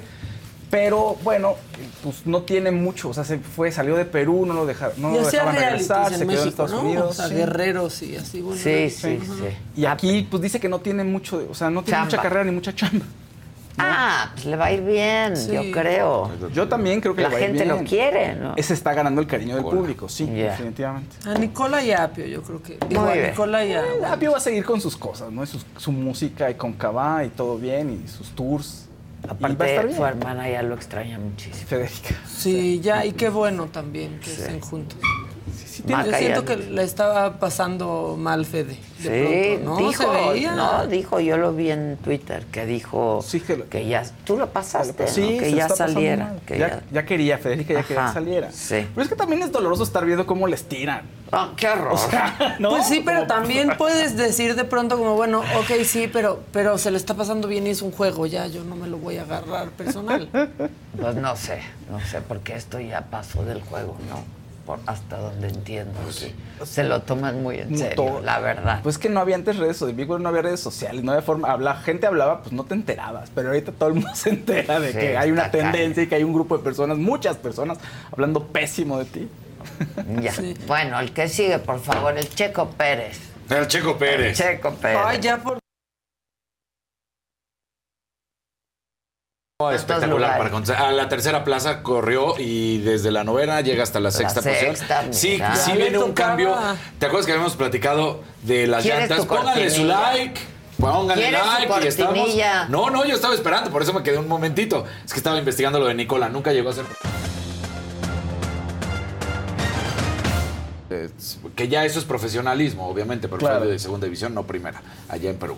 Bueno, ¿qué sucede entonces con Checo Pérez? ¿Se acuerdan que habíamos platicado que iba a ser por primera vez un cambio con respecto a los neumáticos que se iban a correr de acuerdo a la Q3, la Q2 y la Q1, que empezaban con el compuesto duro, luego el medio y luego el suave? Sí tiene que ver, los blandos, no suaves, ahora sí tiene que ver el resultado porque Lewis Hamilton, después de dos años, regresa a tener una pole position pero pues prácticamente fue lo único que consiguió porque ya después terminaría en la cuarta plaza. Fue una muy buena carrera sin duda alguna. Eh, Checo Pérez, la verdad es que demostrando que tiene que estar en el podio porque tiene el coche para hacerlo. Le sigue costando trabajo lo que son las qualis, que ya dijeron, concéntrate ya por parte de, de Red Bull, confiamos en ti, sabemos que tienes capacidad, así que vas para adelante. Y Red Bull llega a 12 victorias de manera consecutiva, 11 en esta temporada, pero le suman la última del año pasado, que también fue victoria, entonces son 12 de manera consecutivas. Max Verstappen, pues Max sigue siendo Max. Max gana la primera, eh, gana Es el, el primer que lugar. Max gana. Es el que Max gana. Segundo lugar queda Lando Norris. El, inglés de McLaren. Y tercer lugar llega el Checo Pérez que lo hace muy bien sin duda alguna. Max tiene nueve triunfos siete seguidas desde Miami que son eh, Miami, Mónaco, España, Canadá, Austria, Gran Bretaña y Budapest. Así que es el número uno con 281 puntos. Le sigue el Checo Pérez, que sí se mantiene en la segunda plaza como subcampeón con 171 puntos. Fernando Alonso, que le ha costado, de hecho ya empiezan a subir puntos tanto McLaren como Mercedes, ya están ahí siguiéndolo. Lo bueno de Checo es eso que decimos, ¿no? Termina subiendo. Ahora, tenemos un datito un detalle que se da en la celebración, cuando ya sabes que están en el podio y la, la champaña y todo. Pues resulta que Lando Norris es un típico festejo de él, ¿eh? porque muchos dicen, ah, fue a hacerla de malas. No, él siempre va a tratar de que salga más espuma y golpea siempre la botella. Pues resulta que golpea la botella y al golpear la botella hace que vibre el podio y se cae el trofeo Max Verstappen y lo rompe. Pero además actúa como si nada. O sea, yo digo, ay, sí, que no se haga güey, porque vamos a ver el video.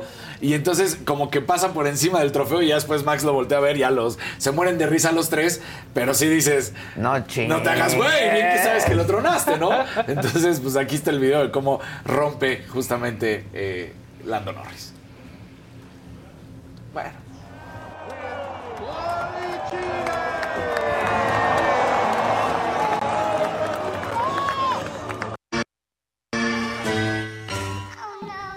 Y tómala, se truena. Entonces. Sí, es como de ¿Pero de qué cristal, es? De ¿no? porcelana. De porcelana. Ahí te va. Res- sí, sí. O sea, sí vale una lana. No, vale una granota. Pasa por encima como si nada. Él, y ya después te digo, los demás lo voltean a ver. Y ahí te va. Esto están hechos por Erendi Porcelain Manufacturing. Y están hechos a mano. Y tardan prácticamente seis meses. Tiene un valor de 40 mil euros. No. 40 mil euros ese ¿Y trofeo. se lo van a recuperar al Max? Pues mira, Max se lo llevó, el Ya propio roto, ya ya, ya roto. roto, salen las fotos, ahí las tenemos que se lo el- pegue con cola loca. Le manda un, un tweet diciéndole, sorry Max, y le dice, pues no te preocupes, y ya, pero si hay que reponerlo, pues se cuesta 40 mil euros y hay que esperarse seis meses porque es hecho a mano. Wow. A Todos los ver, a ver las fotos de cómo lo carga. No creo que le preocupe el precio, Lo ¿no? carga ya roto. Sí, se va, mira. Ah, yo sé quién se lo puede arreglar. Y yo creo que se lo pueden Déselo a arreglar. René. Sí, No, a Víctor. También. Porque ahí, ahí está, pues como. Digo, el chiste es que estén todas las piececitas, ¿no? Por Si si lo van a están todas restaurar. las piezas, lo pueden restaurar. Porque ahí se ve como que pues la base no Ah, es. no. Pero bueno, pues ahí está, 40 mil euros. Tiene El- varios el- ya. Sí, ya, ya, ya, ya tiene varios. no Está padre preocupe. tener uno rotito de recuerdo. Como, sí, pues ahí está, ahí, ahí- que lo tenga.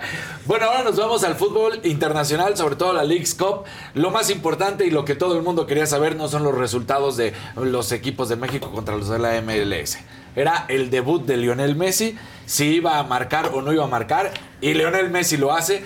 Me parece muy tonto porque la defensa del Cruz Azul a dos minutos prácticamente que se termina el juego y se fueran a penales, provoca una falta que todos, no, no es falta. Pues sí, no es falta, pero de todos modos te expones a que se marcara y se marcó, se marca y entonces Lionel Messi con un golazo de los que él siempre marca, espectacular, marca un gol que además pues es un billón de dólares porque eso es lo que va a costar, ya hemos platicado de números y todo lo que va a suceder con Lionel Messi. Y tenemos la imagen, mira, de- del dueño contento, ¿no? Ahí está David Beckham, feliz de ver cómo Lionel No, Messi... es que qué gol. Sí, sí, gola- golazo, golazo. Lo podemos volver a ver, ahí está. Entonces la imagen de, de, de- de Beckham de, ahí está, mi contratación, sí, yo lo traje. El A ver, a ver el Ahí arriba gol. va el gol, ¿eh? Mira. ¿Ve?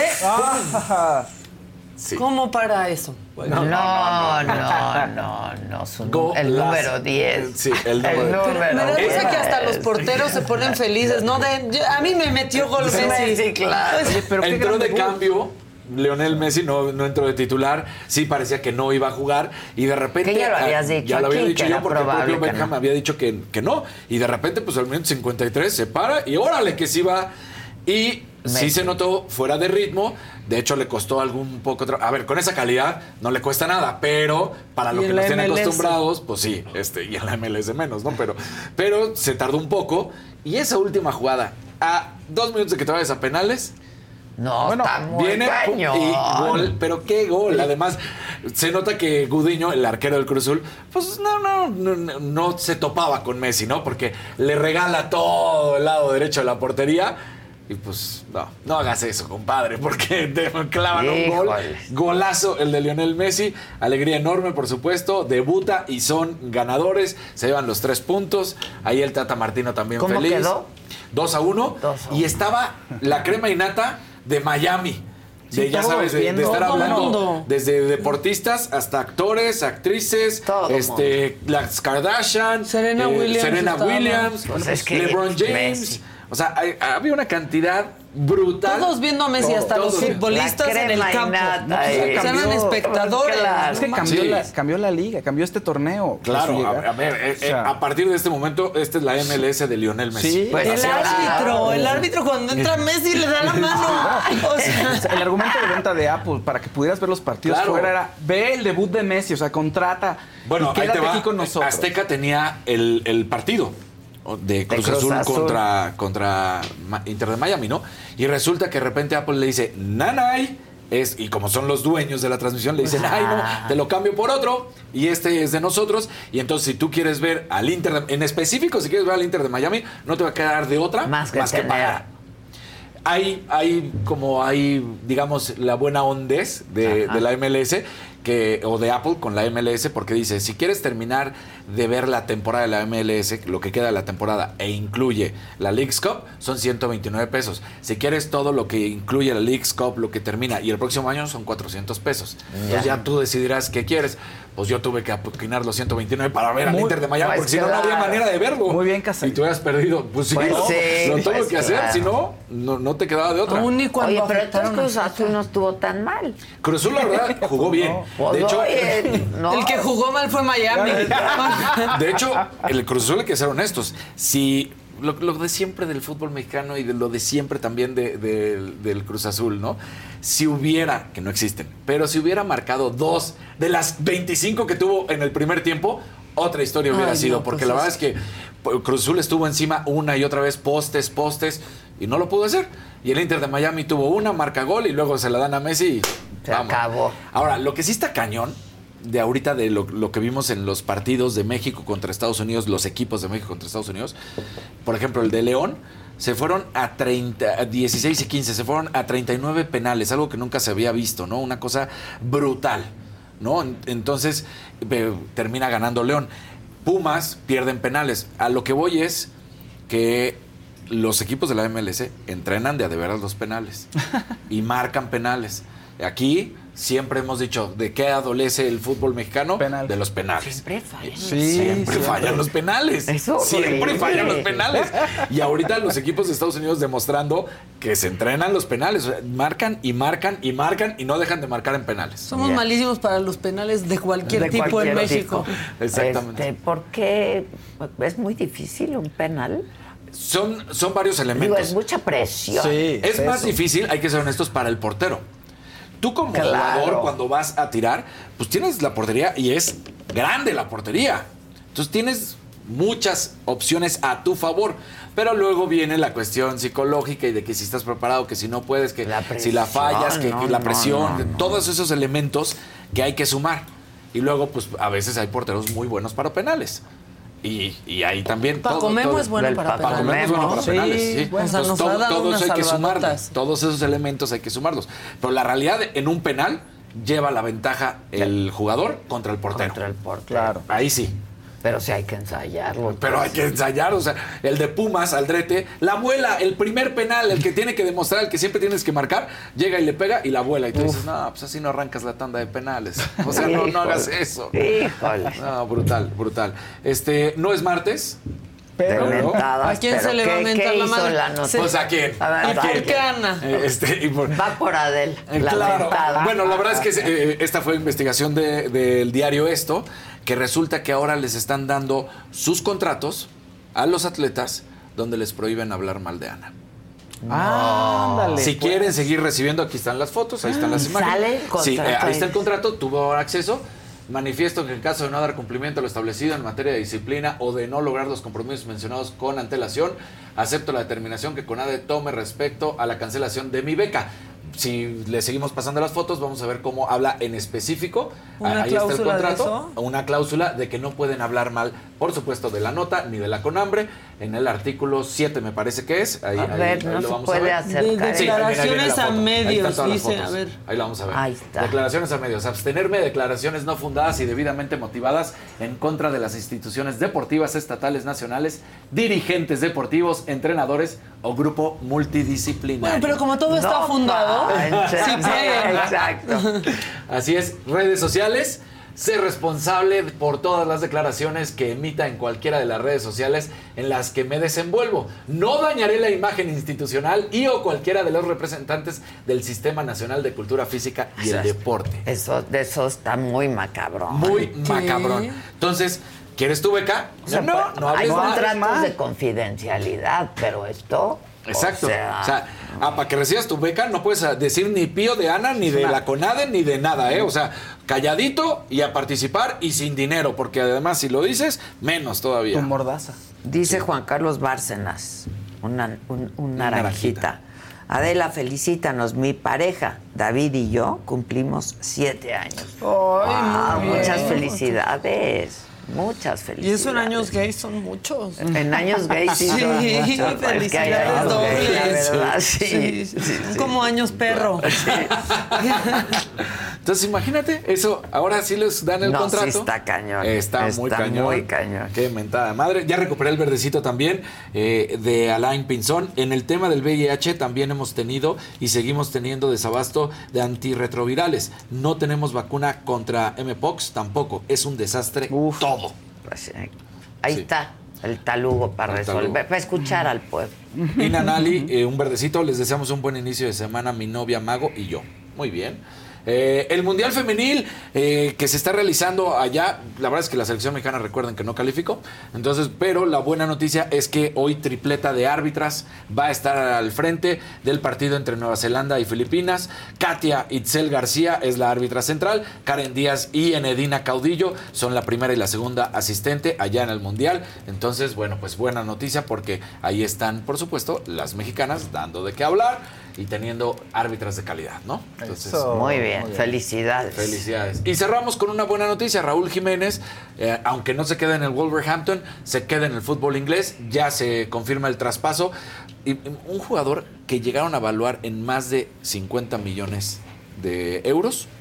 Pues se termina yendo, sabemos por la lesión y todo lo que le costó, pero ajá. que además no estuvo bien. Se termina yendo al Fulham por 5.5 millones de libras, ¿sí? O sea, la décima parte. La décima parte. ¿No? Entonces, y a, y a tratar de retomar el nivel, porque no lo ha logrado, del que lo llevó en algún momento a ser el mejor delantero mexicano y uno de los grandes que estaba jugando en la Premier. Híjoles, porque que- hasta había sido reconocido. Pero fue una lesión sota. Acuérdate que fue el choque de cabeza Choque con. David Luis que le fractura el cráneo Ay. y entonces pues tienen que pasar meses para recuperarse y luego viene la pubalgia para, para el mundial, entonces, pero la que más le afectó es la de la fractura Híjole. de cráneo. Po- o sea, qué triste. Qué porque- triste, Qué triste. triste, qué triste, qué Pues triste. sí, porque además fue en ese tiro de esquina.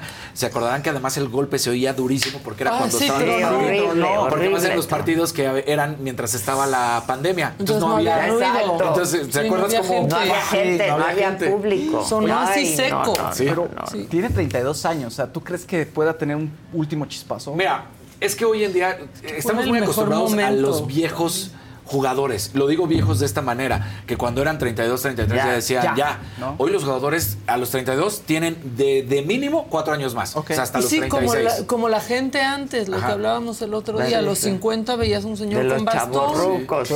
Sí. Entonces, Le hablabas sí, de claro. usted. No todos te van a jugar como un Messi de 36 o como un Cristiano Ronaldo de 38, no lo van a hacer. Pero hoy un futbolista te va a poder seguir jugando Tiene sin más problema vida alguno hasta los profesional. 36.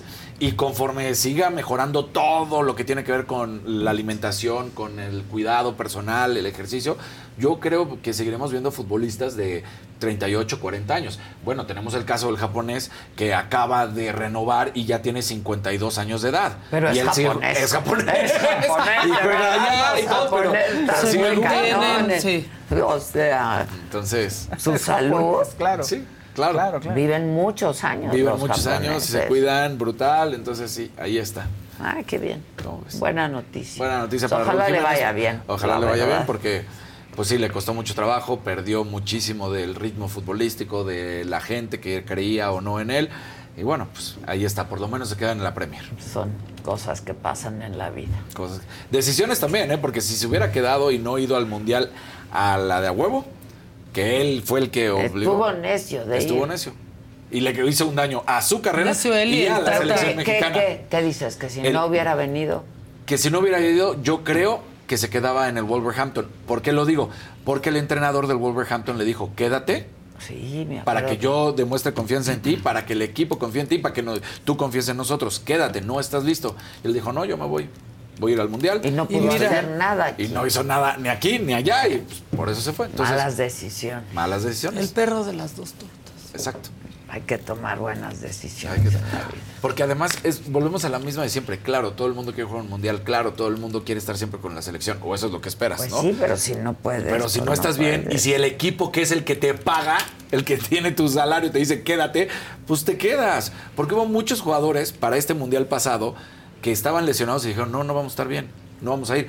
Mexicanos, el caso del Tecatito, que estaban presionando para que fuera y dijo, no voy a estar bien, no voy a presionar, mi recuperación va a ser larga. Claro. Para poder volver a jugar. Para poder bien. volver a jugar. Sí. Y ahí está jugando otra vez con el Sevilla. Ay. Pues sí, Y él, pues no. pues sí. ¿Y hoy qué pasa? A las 5 de la tarde, tiro directo, no se lo pueden perder.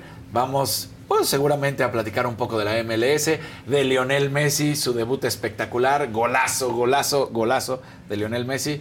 Y los que quieran ver también a David Beckham, lo estaremos viendo porque Sí, claro. empresario ganador, ¿qué más puedes pedir? Y guapo.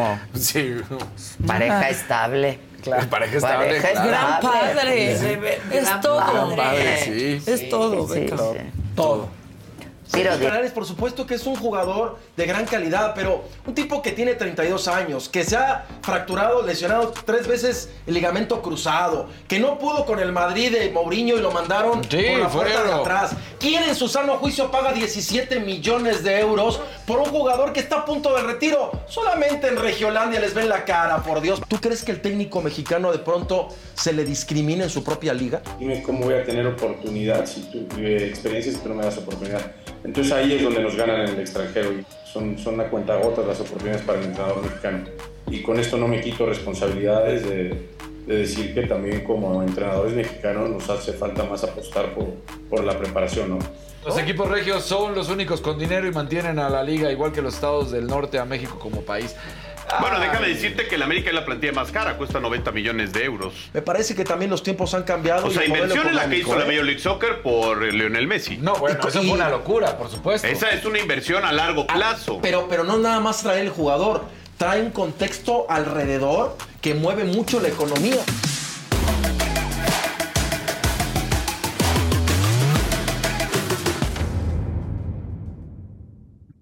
Bueno, pues ya estamos de regreso y hoy un gran actor nos acompaña, actor, guionista también, Tony Dalton. ¿Cómo estás, Tony? Muy bien, Adela. ¿Cómo te ha ido? Bien, bien, ahí vamos. Ahí vamos, Qué todo bueno. muy bien. Contento, supongo. Sí, sí, sí. Sí, bastante bien. Cuéntanos, estás con tu nueva película, ¿no? Es que es Sí. una comedia. Es una comedia romántica, em, se llama Dime lo que quieres y es basada en una, en una obra de teatro que luego se hizo película argentina, que se llamó Dos más Dos, que luego la hicieron aquí. Este, creo que la hizo Adal y Mauricio Islas. Ah, un rato estuvo esa obra, sí. Y luego la hicieron película también. Este, Arad de la Torre, el año pasado, si no me equivoco. Y pues le hicimos, hicieron un giro un poco diferente, eh, un poco más, pues como, como más real, no tan como slapstick. Ok. Y pues quedó, quedó padre, digo, esperemos. Según yo. ¿Qué puedes decir tú de Sí, tu sí, sí, película? no, que no? está increíble, Pero- es lo que puedo decir, que está increíble. Ya, ya, ya la ves y dices gran trabajo. Pues no la he visto, pero... Ah, no la has visto. No, todavía no, la vamos a ver hoy en la premier. Ah, ok. Hoy es la premier. ¿Y cuándo se estrena? El jueves, este jueves. Ah, o sea, ya. ¿Cuántos cines? No, en VIX. Ah, es Sale por VIX. VIX. Sale por Sí, Es VIX. por VIX. Mucho proyecto ahí en VIX. Sí, le están mucho dinero. con todo, sí. ¿no? Sí, sí, sí. tiene Con gran- y además las producciones se ven súper bien, la verdad. Están ¿Cuál, muy es- bien cuál las vimos que nos gustó mucho también que dijimos? En VIX, bueno, Pero los recién- artistas, Los artistas, que este, vinieron Pelotari, aquí, Las pelotarias. sí. También está el docu ese que hicieron de Paco De Paco Stanley. El de Paco Stanley, Stanley, buenísimo, está buenísimo, Muy bien ¿no? hecho. ¿Cómo se llama? El show, ¿no? El El show, el show. que Está muy bien hecho. ¿Ya lo viste? Sí, está increíble. Sí, me muy encantó. bien hecho. Justo lo vi hace poco. Es que Diego Sorno también es Impresionante muy bueno, ese trabajo. muy, muy Y el bueno, material que podía Que conseguir todo, también. todo Sí, el material que tenía Televisa. todos. Invaluable esos momentos. Sí, ahí. sí, la verdad, un gran documental. ¿De qué va esta? ¿Es una comedia? ¿De qué va? Cuenta. Eh, es una comedia sobre una pareja que mm, tienen este, pues problemas, em, ya sabes, de casados. Qué raro. Muchos años casados. ¿Por? Problemas de casados. Eso no pasa. Y luego tienen otros, una pareja de amigos que ellos son medio swingers, entonces están tratando de como meterlos en el mundo de los swingers y pues hasta que hasta que se lo logran y empieza a pasar pues todas las cosas sobre una pareja con otra, este intercambio de parejas y ese tipo de cosas. Ya. Está divertido. Sí, está muy divertida, la verdad. Está ligera, está bonita. Está padre hacer algo li- ligeri- ligerito. Hoy más que nunca. Sí. Ah, pues lo que te iba a decir, tienes papeles muy densos y papeles en series súper exitosas. ¿Qué elemento de la película dijiste, órale, vale, entro? O sea, ¿qué te llamó la atención? Pues mira, para empezar, eh, Stephanie Cayo, Manolo Cardona y Angie son amigos míos. Entonces, pues trabajar con ellos, la verdad, me llama mucho la atención. Y también hacer algo ligero, está bien, ¿no? Tal O sea, ya, algo un poquito más light, algo que, que, no, que no sea el malo otra vez, Sí. ¿ya sabes? Siempre. De malo, sí, se queda aquí bien, soy, aquí soy un pan. O sea, soy el que no quiere ni tocar a la otra, ya sabes. Entonces, este... Y acabas me- me- tocando. me llamó la atención, sí, sí, sí. Ah, o sea, sí le entran y todo. No, pues hay de todo ahí, ¿eh? O sea, yo sí creo que puede jalar la película porque sí está de, ándale, ok, se ve todo eso, ok. Digo, Pues sí. está bien. Digno de estos tiempos. Pues sí, ¿por qué no? Digno de estos tiempos que corren, ¿no? ¿Y qué más estás haciendo, Tony? ¿Vives en Estados Unidos? No, vivo aquí en México. Vives en Sí, México. sí, sí. Pero haces muchas cosas en Oh, bueno. Estados Unidos. ¿no? Pues sí, estaba trabajando ahorita ya, pero, pero pues tuvimos que parar por lo de la huelga. Claro, Sí, ¿qué onda? ¿Cómo- ¿Cómo afecta eso, no? Sí, para todos. Incluso tengo un amigo que tiene una película que va a salir ahorita en Venecia y me dijo, este festival sin actores, las alfombras rojas, Sí, ¿qué va a ser qué? Sí, ¿qué O hay? sea, que es de, mira, el fotógrafo. Ah, Pues ok. sí, El claro. editor. De hecho, Barbie y Oppenheimer fue lo último que se hizo así global, así fuerte. Ya no se puede hacer nada. Y se cancelaron después los Y se eventos con los ellos. eventos, o sí, sea, creo creo, que el- México fue lo último que Lo hizo. Barbie. Cillian Murphy se, se fue de la, de la premier de Londres, ¿no? Sí. Sí, sí, se fueron todos. de la alfombra roja. ¿Qué piensas tú de la huelga? Está bien, digo, son, son cosas que tienen que suceder. Hace ya mucho tiempo que no había una, creo que desde el 2006, 7 Sí, o más algo o así. menos, de esa época. Y había sido, fue larga, fue como Fue muy larga. Dicen que es más complicada esta, que dos gremios. Es que está imposible 50, porque 60 años. las cosas que se están como medio negociando son complicadas, o sea, de que no se pueden usar tu cara artificialmente. Claro. Y luego también lo de los streaming, ¿no? Antes, pues cualquier repetición te pagaban algo. Claro. Y ahorita, pues si ya Sí. la tiene Netflix o lo tienen los, los, este, los streamers, pues ya, o sea, Ya ya, no hay pagan. nada, no, Entonces hay regalías. o sea, y es de, pues, Y no ¿cuántas veces lo vieron? Y pues no, ni No modo te que abran sus ¿no? libros, o sea. Claro, no quieren. No, y lo que han hecho Está también estas plataformas es, un chiste. El otro día una actriz de Orange is the New Black subió un video enseñando cuánto estaba cobrando por todos sus capítulos, Ajá, capítulos en Orange is the Y New no Black. es nada. No, no llegaba ni al dólar. Sí, sí, sí, o sea, sí. es una burla. Estuvo no se 100 abre. capítulos, no llegó al dólar. Y luego los 90 escritores con la inteligencia artificial. es- No, eso está fuertísimo, Eso porque está puedes agarrar y decir, oye, cuéntame una complejo, comedia romántica con estos actores, con este director, con este tono, y Y, te, pues, Y sacamos la hacen. el cuarto escritores lo reduces a unos cuantos. O sea, si usas esa herramienta, lo planeas y dices, ya, me libro de unos varios escritores, ¿no? aparte no lo dudes que lo quieran hacer. O sea, ¿tú crees que un, un ejecutivo de un estudio va a decir, No, Sin claro, quitó gente. Sí, Claro. Quitó gente. Pero igual de todos modos, yo siento que el elemento de humano Yo también. siempre, siempre La hace la sensibilidad, diferencia. la- Eso, todo eso. todo O eso. sea, la ironía, las cosas, no sé, algo que le da un toque ahí de, De ingenio, algo, ¿no? ¿no? Justo lo que dice Christopher Nolan con la película Oppenheimer, que no usó CGI, no Sí, usó claro. efectos porque dijo, pues quiero que se sienta que es real esto, Claro. ¿no? Qué momento tan difícil. Esto de la inteligencia artificial está muy A mí cañón. me encanta, la verdad. No, a mí Es también. superinteresante, O sea, la es, verdad. es O sea, ¿tú te has metido a eso, a vivir en esto. No. Yo sí. ¿Y Ahí con ChatGPT, o? Sí, dije, a ver, este, un minotauro en Starbucks, este, esperando en la línea, este, con una pintura renacentista. No. Minotauro en Starbucks y dices, órale. Sí, está muy cañón. O sea, eso está es muy interesantísimo, admirable, ¿no? sí. Sí, es que se puede usar Muy para cosas increíbles. Digo, aquí en México le están usando para ver cómo se verían de papás o mamás. Sí, o sea, y de ahí no salen. Sí, claro. Pero se puede usar No, para pues es que, pues, a tu increíbles. imaginación, lo que quieras. No, planos, o sea, proyectos de arquitectura proyectos, completos. todo, claro. todo. Ya no necesitas nada. Pero entonces, ¿qué? Aunque parece que ya le encontraron ahí un gap.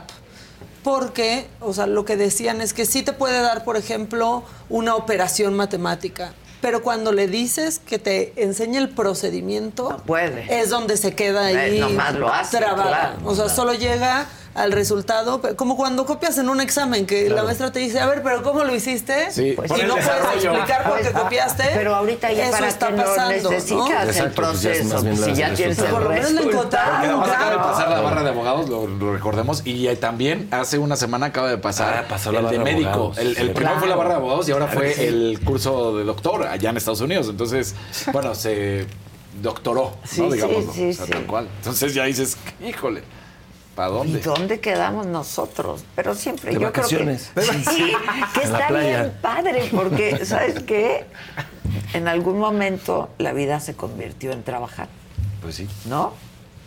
Para trabajar, este, con toda la revolución industrial y todo esto. Pero la gente tiene que vivir de otra manera, pero estamos acostumbrados a vivir para trabajar.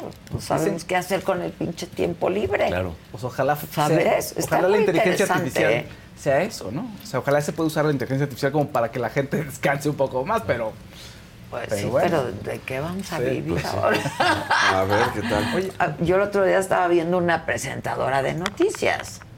Ah, sí. Bueno, ¿Lo Radio? Fórmula, la de Radio Fórmula, La de que hizo a dos, Fórmula. ¿Y qué un hombre y una mujer. Sí se ven medio chafones, ¿no? o Bueno, sea, dos eh, presentadores. ¿Pero qué? ¿De qué? ¿De O sea, de Tienen noticias. a sus presentadores de le noticias metes, le metes la Ah. información, traen la información, entonces pues te dan las noticias. cada hora en su canal. Quizá ¿Y para editorializar y Se ve eso un poco pues, chafa, está sí. complicado, ¿no? Pero, de que ya tienes la... O sea, Ahí está. sí, sí, sí, está muy cañón. Oye, Tony, yo quería preguntarte, porque estuviste en dos producciones, una, o sea, me- refiriéndome a la magnitud, Sense8, que a mí me encantó esa serie, y luego estás con Marvel. Trabajar esas dos, con esos dos monstruos. No, estuvo increíble, la verdad. Digo, este, en Sense8 no estuve mucho, nada más fueron unos cuantos días. Pero Marvel sí, sí fue más tiempo. No, los sets son una locura. Además me tocó justo en, en- en medio de la pandemia y pues era, ya sabes, o sea, súper cuidado todo, pero unos sets enormes. Filman en Atlanta, es donde tienes como sus estudios. Claro. Entonces, o sea, habían escenas, escenas de Times, no, de mm, Rockefeller Center y estaban todos los edificios, estaba, Sí. o sea, que era de ¿de qué tamaño es esto? Es tamaño de una cancha de fútbol americano, ya sabes. Sí. Ya estás en un set, es un set de mentiras, todo. Dices, ok. No, pues es que- Así no, te- impresionante. Oye, así entiendo por qué quieres algo ligero, ¿sabes? Sí. Tiene Señor Ávila en HBO, que es, o sea, tienes, es tu serie, es tu Esa personaje. la escribiste tú, ¿no? Ah, ¿no? Ah. O sea, tienes, estás en Marvel, luego en Better Call Saul, o sea, en grandes series, pues ahora sí dices, ay, algo ligerito y me pongo a descansar. No, y también está bien trabajar en México. O sea, pues está aquí, desde aquí soy, ¿no? O sea, darle un poco también a esta industria de este país, o sea, no, no, no olvidarlo. Pero, o sea, sí tuviste una base, por ejemplo, en Los Ángeles, que mucha gente se va a Estados Unidos, o no, o siempre estuviste aquí No, de yo no, yo no soy, yo no soy partidario de esa idea. O sea, es como lo que estabas diciendo, de que todos teníamos la idea de que teníamos que trabajar por la revolución industrial. Esa idea de que vámonos a Hollywood como actor, eso ya fue en los 80. Sí, fue, Sí, es yo muy también ochentero, creo. Yo Ya. también O creo. sea, ahorita haces un casting, lo mandas, te, Claro. dicen, te dicen te quedaste Y vas. y vas, pero no a Los Ángeles. Grabas en Albuquerque, grabas A en donde Nueva te York. dicen, O sea, claro. no tengo que estar en Los Ángeles gastando todo mi dinero. O en Atlanta, que ya desbancó Atlanta, muchísimo en a Los Ángeles claro, por barato. Estuve un Sí. rato tote. O empezando otra vez yendo a tocar puertas, ¿y ¿no? O sea, No, pues igual de todos modos lo haces, pero tocar puertas, ¿de dónde? O sea, mandas tu casting. O sea, Sí, mandas tu- no hay Sí, más. ya- no hay de que aquí estoy con mi. Ir a entregar con una foto y un Eso ya reel. no Sí, existe. O sea, ¿no? sirviendo cafés en un... No, Que eso está muy bien. ¿Qué? Pues todos estos avances No, está tecnológicos increíble, de que no, no, poder que, mandar de que ya no te-. Sí, Eso es es muy ochentero, eso sí, Sí, sí, sí, sí. yo estoy de acuerdo, es muy ochentero. No, el, me voy a ir a Hollywood. Sí, sí, sí. Ahí, voy, ahí, ahí la voy, ahí la voy a pegar. La voy a armar. Sí, sí, sí. Y te chingas todo tu dinero, porque No, está y bien además caro estás Los allá y es, es, es muy competitivo, todos son actores. Sí. Entonces, ¿en qué estás? Este, ¿Qué hiciste? Ah, eso no estuvo tan... mal. Y, y entonces ya estás como jugando el jueguito de ellos, cuando realmente no importa, ¿no? Pues más bien trabajas y ya. Sí, vas a trabajar, pero aquí está Ya, tu sede y tu Soy gente. mexicano, vivo en México, ya. Sí, también hay que normalizar querer quedarte en tu país. 100%, ¿No? 100%. Pero aparte ya no tienes que hacer, o sea, la transición ya no consiste en irte a vivir a otro lugar. Eso, ese es el tema. O sea, la- esa es la verdad. Al contrario, te puedes ir a vivir a un lugar, una playita Exacto. en San Pancho y de ahí Y a mandas tus vivir a castings. toda madre No, mientras ya se te acabó. da y sacas un. Te vuelo cuando- te agarras un Sí. vuelo, te vas a Los Ángeles y vas a Exacto. conocer al director y ya. Sí, Qué rico es San cierto. Pancho, además. Sí, Por decir algo. Sí, claro. Llegas y te instalan en un hotel a toda madre y te regresas. Exacto. Sí, sí, o sea, no sí. estás pagando tu renta. hotel, igual. Sí, claro. La- hablabas de la competencia, ya te la pasas de la chingada. Es que todo es O quién sea, la eres, qué has hecho, Sí, estás al aire, todo es, es esa industria, de eso viven, entonces como que te consume. Y entonces estás aquí, no importa eso, ¿no? Sí, O sea, tienes vives tu vida. y ya. Sí, sí es cierto. Claro. ¿eh? Los Ángeles se la pasaban Es mal y oscuro se la Los ves Ángeles. Muy Es muy oscuro. Solitario. Y es súper O sea, sí, sí, sí. Súper solitario. No puedes caminar, no hay dónde caminar. No puedes caminar. o sea. Súbete a tu coche, Sí, agarra la de esas. sí. Si caminas vas ahí en el así solo, en el despoblado. El único. Sí. Sí, sí, está muy mejor Nueva York en todo Sí, claro. Sí, claro, 100%. La verdad. Sí. El Oye, en el método, el método. No vas a dar el chat, déjate el Ah, Eso. Es que en el chat te preguntan que si puedes hablar, por favor, de Lalo Salamanca. es que le gusta ¿Qué la quieren que diga? No, así pregunten, por favor, de su personaje, Lalo Salamanca. Pues padrísimo. Elabora, elabora también. Sí, ya. No te Bueno, quedes Lalo. Salamanca fue un personaje que hice hace cinco años. este, y pues nada, me hablaron para, para hacer eh, un villano allá en, en Better Call Saul. Y acababa yo de terminar de hacer Señor Ávila. Y Señor Ávila pues, era un tipo muy oscuro. Y por eso me hablaron, porque vieron Señor Ávila. Y querían como lo mismo. Y yo dije, no, sabes qué, vamos a cambiarle aquí a la cosa porque ya estuvo, ya estuvo. Entonces como que lo hice un poco más agradable, lo hice un poco más ligero. Y les gustó. Y pues jaló. Iba por dos capítulos y de repente... Y se volvió ya como el, el villano de la serie. Porque justo como que quería ser como un espejo del mismo personaje de Sol, que es como este medio farsante que está como dándole siempre Claro. la vuelta, así como de que nunca sabes bien si está ¿para diciendo la verdad o la Sí. mentira. Entonces como de que pues son los mismos diálogos, nada más los dices con una sonrisa prácticamente. Entonces ya dices, Che, sarcasmo. este me va a matar o, o me va a dar un cafecito ahorita, ya sabes. Y jaló, jaló y pues eso es, eso es lo que puedo decir de Lalo Salamanca. Yo creo que la gente estaba esperando como. O sea, ¿qué tanto te llegan estos personajes? Tú estuviste estudiando en el método, ¿no? O sea, tienes una formación. Pues estuve en Nueva York, sí, un con tiempo. Lee Strasberg. Sí, son Les digo que el método. muy intensos y muy azotados. ¿Qué tanto A mí me sí- encantan los actores de Nueva York, del método, la verdad. Sí, yo estuve allá un rato, estuve Pero, como ¿Qué tanto sí te afecta? No sé si es muy tradicional en ese método. O sea, sí te afectan mucho interpretar a un narcotraficante o a un artista del engaño como el señor Ávila, por ejemplo. Pues no, mira, ah, por muchos he hecho de todo. O sea, hubo mucho tiempo que me lo tomaba muy en serio. Y luego, pues no sé, pasaron los años y le vas buscando más bien por dónde, por dónde es la cosa, porque, pues qué, te vas a llevar a, a tu casa a dormir al, al asesino que estás interpretando. ¿Para qué? no? Claro. O sea, llévatelo tranquilo, estás actuando. Hay una historia, este, no sé si se la saben, de una película que se llamó The Marathon Man, con Dustin Hoffman y Laurence Olivier. Sí. Y el Dustin Hoffman era joven y este y era una escena donde una escena muy famosa donde él lleva torturado toda la noche y Sí. le están tratando de preguntar algo el otro es un dentista y le está sacando. Entonces llegó el Dustin Hoffman a- al set y no había dormido en dos días. Estaba- porque pues, estaba listo para, para, para, sí. ser el personaje. El Laurence Olivier con su cafecito le dice, ¿por qué ¿Tú qué, qué haces? No, pues es que el personaje no durmió y está todo así. Y pues entonces quiero vivirlo. Y dice, ah, deberías de intentar actuar. Sí, pues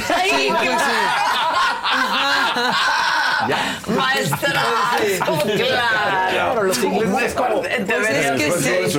no te lo está diciendo cualquiera. claro. Los ingleses tienen una construcción diferente del personaje. Nada más y nada menos que él. Deberías de intentar actuar. Sí, claro. Más, acción, pum, Sí, ah, eso es malo, corte, va, ok, vámonos, ¿no? Eso de creerte tu personaje también ya vimos que no lleva nada bueno. Medio esquizofrénico. Bastante esquizofrénico, ¿no? Sobre todo debe ser también complicado cuando la gente te ve y quiere que hables de estos personajes que, eh, pues la verdad son icónicos. O sea, el señor Ávila, el, el- el personaje de Simuladores, por ejemplo. O sea, sí, la gente se acuerda muy bien de ti. O sea, tienes personajes que son muy reconocibles y que conectan con la gente de alguna manera. Entonces, pues todo el mundo, oye, cuéntame, que le das a la No, mano. está bien, me pasa todo el tiempo. Como unos amigos Claro. que conoces. ¿no? Digo, soy afortunado De de, hecho, haber a lo podido mejor te dicen hacerlo. Lalo. Todo el tiempo. Todo el tiempo. está Lalo. Todo el tiempo. ¿Cuál Tony? Lalo. Sí, sí, exacto. Digo, qué bueno que tuve la oportunidad de poder Claro. hacer algo donde me ubiquen así. Pues es lo que más quiere un actor, ¿no? Claro. Poder trabajar. Aparte, y- en Estados Unidos te quieren mucho, ¿no? Eres Sí, de los mucho. actores jaló, mexicanos. Jaló, jaló, sí. jaló, jaló, jaló Lalo bastante bien, la verdad. Muy querido También allá. tiene que ver muchísimo con ellos. O sea, son unos genios para, para escribir, Para para, dirigir. Los de Breaking Bad, Vince Gilligan, Peter Gould y ellos.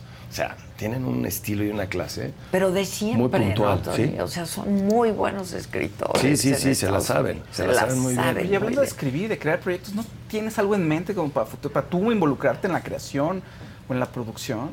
O sea, de que pro- escribir otra mismo, cosa ahorita. ajá. Pues mira, ya es- lo he hecho, o sea, varias veces.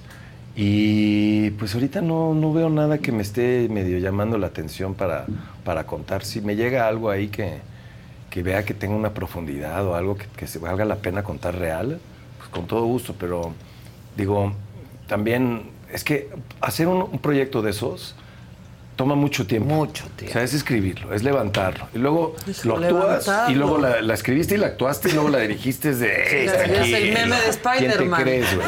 Sí, exacto.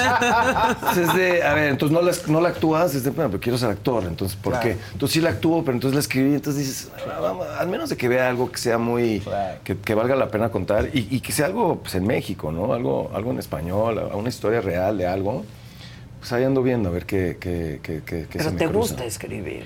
Sí, sí, sí, sí, sí me gusta, sí me gusta. Y por lo haces disciplinadamente, aunque no tengas un guion en mente. O sea, A veces escribe. sí, a veces no, sí. Digo, hay veces que de repente lo dejo un tiempo. Cuando estoy trabajando en, en alguna, en alguna película o una serie, pues no tanto porque estás como metido en eso. En eso. Y luego, pues cuando tienes tiempo libre, de repente a ver qué sale, ¿no? Porque es, es de mucha disciplina Sí, escribir, pero también sale. O sea, Y te, sí, se- te se- viene, o sea, te dices, sale, sí. Y si no, tampoco es a fuerzas, ¿no? Sí, Entonces, Porque no, no soy, o sea, soy actor. Claro. Esa sí es a Claro, fuerzas. claro. Esa sí tengo que hacerla, porque si no, no pago la renta. Mejor pero nosotros actúa. no pasa nada. Ah, es lo que siempre quise. Exacto, exacto. Exacto, exacto. Qué buena onda, qué buena onda. Oye, de personajes has tenido la oportunidad. O sea, ¿qué tanto, puedes, o sea, ¿qué tanto has podido escoger esos villanos que, que te ha tocado caracterizar? O sea, ¿Qué tanto he podido yo escoger? Sí, que digas este sí, o dices, bueno, pues ahora me lo aviento porque ahorita no haya nada más en puerta, no sé.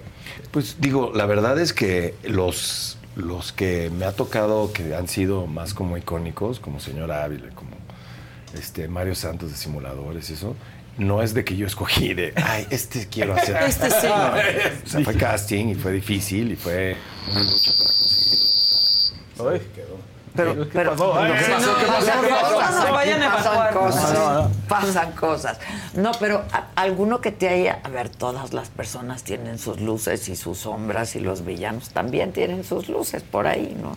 Alguno que te haya como apasionado, digo, en relación a lo que pregunta Fausto y que digas, puta, este, Este quiero, o sea, quiero así lo este. quiero hacer. El de Lalo a mí, o sea, o sea, com- o sea, fue de- fue perfecto, o sea, entró, está, era una creación, incluso con los escritores, este, hubo, pues el escritor que es que, que, que- creó a Lalo Salamanca se llama Gordon Smith, que es un, es un gran escritor, y el Gordon, este, pues yo y él siempre teníamos unas, unas broncas ahí. Porque, por ejemplo, cuando, se, cuando se muere Lalo Salamanca, una de las cosas que puso en la última escena dice, entonces le disparan y Lalo este, respira su último ugly breath. no. Entonces le digo, ¿qué pasó? Sí, no, güey. ¿Por? ¿Qué- ¿Por qué ugly? Sí. No, es que porque le dije, no. No. No, no, mi rey. No. Ugly no. Sí, ugly no. Lo pensé, lo pensé, lo pensé. Y dije, puta, ¿cómo me voy a chingar a este cabrón? Ya sé cómo. Entonces, justo cuando es la última escena, además, como había pasado la, la muerte de Gus Fring, él cuando se le explota en Breaking Bad, como que se le quema toda Sí, la cara la y, se arregla la corbata y luego se cae. ¿no? sí, sí. Y dije, eso, algo así. Entonces, la última escena, cuando me estoy todo muriendo y está la cámara aquí, pues como de que el último momento antes de morir me solté una sonrisota. ¿no? De- y el Vince Gillian que me dijo, eso está brillante, güey. Hagamos eso. Así se queda. Sí, ¿cuál ugly breath? Ni que Entonces, nada. ah, aplauden todos, ay, se murió Lalo. Y yo me paro todo lleno de sangre. Llego directo con el escritor y le digo, ¿ugly? Me dice, no, es beautiful. beautiful." Qué buena onda. Que va muy de acuerdo con los personajes de Breaking Bad. Finalmente no está tan moral como para castigarlos, así que... No, Exacto, ¿no? exacto, exacto. Puedes jugar un poco. ¿Y tú habías sido fan de Breaking Bad? Sí, pues quién no. Es que quién no. Es lo mejor que hay. Lo- de lo mejor que Sí, yo he visto. todavía sigue siendo Sí. como icónica esa, esa serie, ¿no? ¿Qué? ¿Y tú ves? ¿Ves mucho cine y ves series y así? ¿O- Sí, sí, sí, trato de verlo lo más que pueda. Digo, no, a veces no, no tanto porque luego pues, estás, estás trabajando en ficción y luego te vas a tu casa a ver más ficción. Sí, sí, "Ya, sí, con la sí, ficción, quiero ver algo real, algo que está pasando, un partido, no sé, este, un documental o algo. ¿no? Yo veo pues, muchos documentales. A mí me encantan los A documentales mí también. Me encanta. ¿Qué has visto? Eh, Pues ahorita acabo de ver el, el del El show, lo- es el último, lo vi hace dos, tres días, el de Paco Stanley, me Ah, encantó. Sí, Sí, está muy bien hecho, la verdad. Muy bien. Qué buena investigación. Está O súper sea, bien Es que tiene todas Sí. las cosas. Súper bien contado, ¿no? Te da las un entrevistas que contexto. consiguió, o sea, está Cuauhtémoc Cárdenas Todos, entrevistado, todos. Ricardo Salinas haciendo Sí, entrevistas, y dices, sí, ah, ok, sí. los sentó a todos esos muy bien. Esa risita de Ricardo Salinas Sí, que te hubiera sí, servido sí. mucho en la actuación. sí, sí, Es. Sí, sí, sí, villanesco. Pero brillante, brillante, brillante, ¿no? Sí, está padrísimo. ¿Y estás trabajando en algo ya ahorita? O Pues te digo que estaba trabajando en, en Nueva York, pero pues, se paró. O sea, ya estaba, o sea, estábamos a punto de filmar. estaba en el set con maquillaje y todo. y fue de, ¿qué pasó? No, Espérate. vete a México. Y yo, ok. Híjole. Y algunos de esos igual y Pues no se pasa, retoman. ¿eh? No Pues pasa sí, nada. no y algunos de esos a lo mejor no se van a retomar, ¿no? No, todos. esta sí, porque Esta estaba sí. a la mitad de la Ah, o sea, ok. entonces, Ah, o sea, tienes chamba vacaciones. todavía, sí, exacto, vacaciones. ¿Y te la pasas de vacaciones en la Ciudad de México? O, Este, pues o a veces, a veces, pues por donde se pueda. A mí me gusta mucho viajar, entonces trato de, trato de darme un buen rol cuando se pueda. Muy bien. Pues ¿Qué ahorita querías? Durante a la decir que ahora huelga. trabajando en Estados Unidos, ¿se te pidió, por ejemplo, a ti tu voto también de si querías ir a huelga o no querías ir a huelga? O... No, más bien, pues digo, es todo. o sea, sí, Pues es sí, huelga y el que de, quiere va sí, sí, y- o sea, es una sol- solidaridad con los compañeros, ¿no? Digo, yo estoy Que acá. tienen pero- un punto. No, claro, y estoy totalmente. Si estuviera allá, pues vas, ¿no? Pero pues estoy acá. Pues, ¿qué? Y además, esta película fue de Landa, entonces. Si la- esta Ah, película hubiera sido de, de ahí, pues no estaría aquí con Claro, ustedes. claro. Oye, claro, pero ¿te gusta claro. trabajar aquí? Me Ay, encanta, porque me encanta. sí hay mucha diferencia. No hay cosa ¿no? más padre que estar en, o sea, que poder estar en tu casa desayunarte un cafecito, irte a trabajar, ¿no? En vez de estar en un hotel o en una locación durante meses. Pero O sea, me- y en cuanto a la producción, o sea, porque no se comparan. Eh, las aparte, pues, los mexas, buenos días, ¿cómo están? Sí, la neta. ¿No? Sí, los Ah, ¿qué mexas. pasó, mi sí Tony? están muy Muévete. Ah, ok, perdón, perdón. O sea, Te cruzaste, sí, sí, sí, sí, sí, sí. ¿Qué pasó, mi Tony? Sí, sí, Perdón, perdón, perdón. Además, Sí. todólogos todos, no todo el mundo se mete en el trabajo del Sí, otro. Allá debe sí, ser sí. todo muy ordenado. O sea, Sí, está La verdad sí, es como un poco más seria la cosa, ¿no? No, y además pues tú también estás ahí como... pues, sin- no Me- quieres cagar. Aquí no hay pedo. Y te sientes Aquí la outsider. ¿no? Allá sí te sientes medio outsider. 100% o sea, pues outsider. 100%. sí. No, y además me- también me gusta ser outsider allá, ¿no? Pues es sí. como cuando te dicen algo, es, I don't know, I'm Mexican. sorry, sorry, I don't know. No speak English. I No don't- speak English. Ah, ok, yes, ok, understand. Le metes un poquito más el acento, Pues es que ¿no? claro que te sientes outsider. Sí, o sea, pero está bien, te Llegas a una mega producción y la pues, Sí, sí, sí, sí, sí impone, la verdad. se impone. Y aquí está toda madre. Ah, sí. pues aquí ya llevo 20 años Órale, trabajando cabrón, en esto. saca la, ma- la Sí, mota. sí, eh. sí, sí, Al final el llamado, sí, sí, Sí, sí. está muy chingón. Oye, pues felicidades. Entonces, la premiere es hoy La primera es hoy, sí, sale y el se 27. estrena. En VIX el 27 de, pues de, de julio. De ¿Es julio, sí. julio. Este jueves, ¿no? Este jueves, exacto. Es dime, Dime lo que quieres. dime lo que quieres. Puta, está cabrón, ¿no? Sí, pues Pregúntale a una mujer, ¿pero qué quieres? Nada. No, Sí, que que nada. Pero, pero queremos todo. Pero es una trampa eso. Ah, pues hay que verla. En VIX se estrena. Sí, está padre verla. o sea, está divertida, es un buen momento para, para, este, para ver una comedia romántica. La vamos a ¿no? ver. Y con un gran actor. Gracias, Tony. No, gracias a muchas ustedes, gracias. muchas gracias, Nos gracias. estamos viendo. Muchas gracias. Hoy a las 7 de la noche se te estuvo Didi en este mismo canal 7 en Otro segundo Se te divorcio. estuvo divorcio y Y se divorcio. te estuvo Didi. ¿Y saben qué? Este sí me gustaba. Pentaba para que ya se quedaba ahí la señora. Y no, efectivamente, estamos hablando de Sofía Vergara, que es un bombonzazo. El marido también me parece guapísimo, Joe. ¿Qué pasó? Haz de cuenta que pusieron el copy-paste de, de la publicación de Lucero, porque nada más decía, nada más decía, con amor, porque vamos a Es que ahora un todo es con tiempo". amor, Es que no, hombre, agárrense de las greñas, mira, apréndanle. No me vengas a mí con eso. O sea, si es Sofía Vergara y le, y le andan ahí poniéndolos con ¿Qué nos espera a nosotros? Pues ¿Qué es que sigue de pronto para hay, bebé? hay personas muy tontas que tienen pues el caviar en su casa, pero de pronto se quieren echar un frijolito. O, o tienen el Rolex y lo cambian por Casio. Vemos a Shakira Pero también. mira, quiero nominar con tres puntos a, a, a Jenny. Lo acabo de cambiar en este preciso momento. Casi no se notó. Con dos ¿Por puntos qué? No, a Fer que Campos decir por porque ya qué. es costumbre. Ya es costumbre. Y con uno a Fabs porque no le va a afectar. La gente la quiere.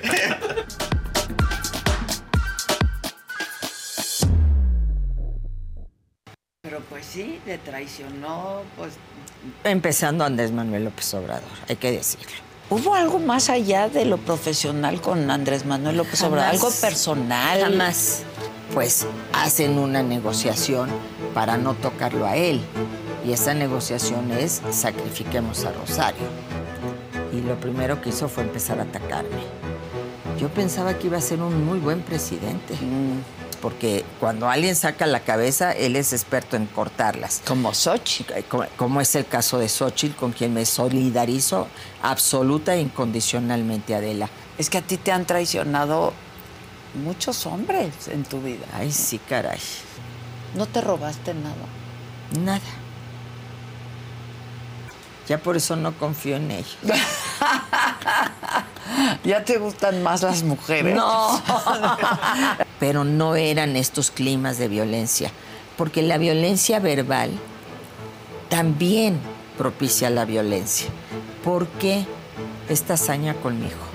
Yo estaría apoyando a la oposición. Por eso, pero tú quieres ser presidenta. Pues ya te lo platicaré cuando sean los momentos. No, bueno, pero es un deseo que siempre has tenido. Llegó un momento en que dije hasta aquí llegué. Pero, ¿qué quiere decir? Hasta que llegue. O sea, pensé en el suicidio. ¿Tienes miedo? No les dijiste, tengo miedo. no les tengo miedo. No les tengo miedo, ya viví lo peor.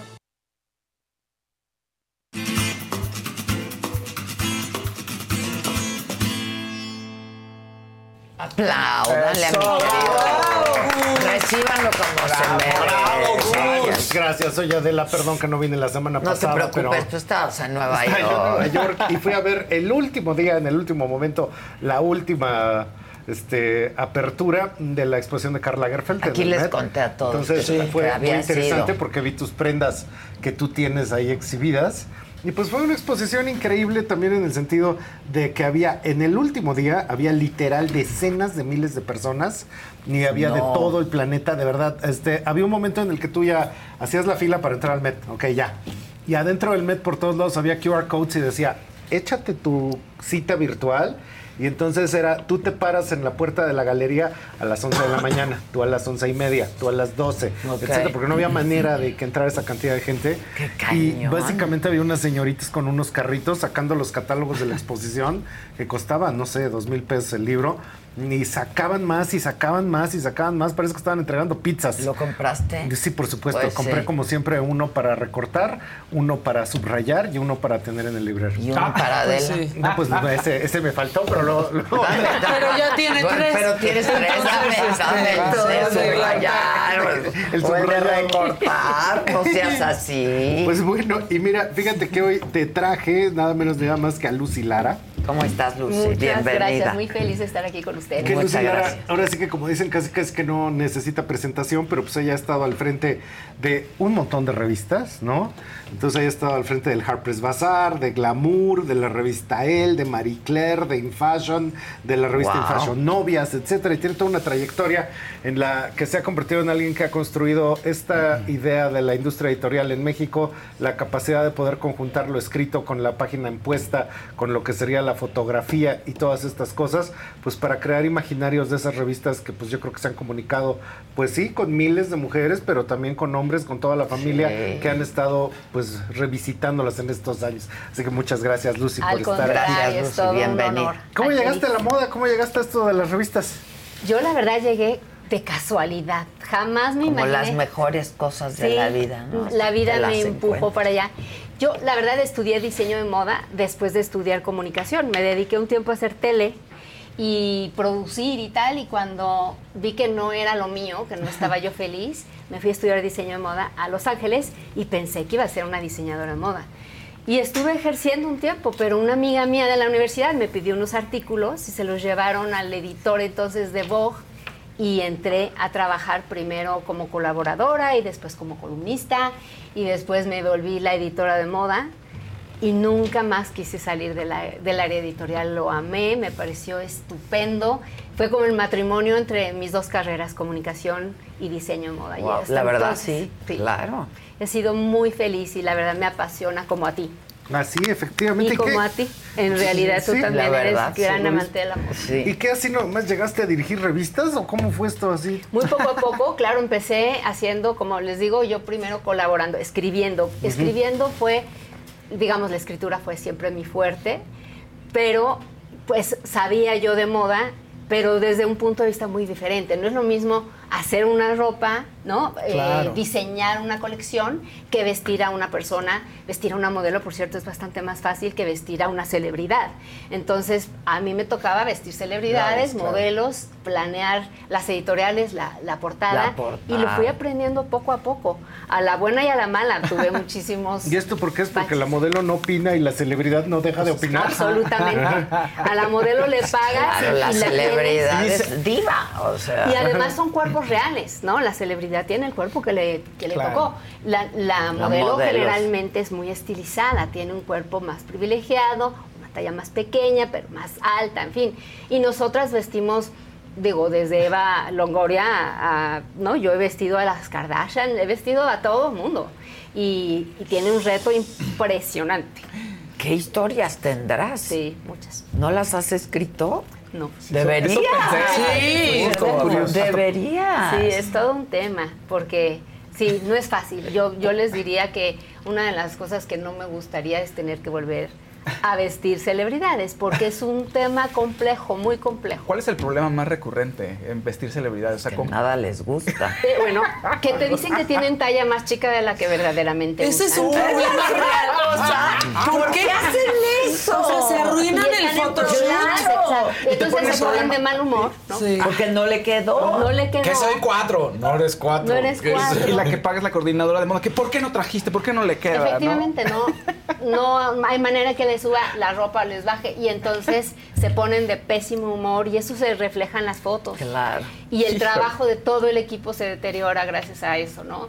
Es obviamente no es lo mismo vestir a Maite Perroni que vestir a no sé, a eh, Sarah Jessica Parker, ¿no? Tienen diferentes Claro. cuerpos y también diferentes gustos. Claro. Y para vestir a una celebridad tienes que conservar, como buen stylist, tienes que conservar el ADN de la persona. No puedes Sí. ser irrespetuoso con quien Con es. quién es. Que llegues y te tampoco cambien puedes también es molesto. Vestirla como siempre. Sí, Tienes claro. que sorprender y como reinventarla un poco sin, sin defraudar y sin no destantear. Y eso lo, hemos visto con Yalitza mucho, por ejemplo, ¿no?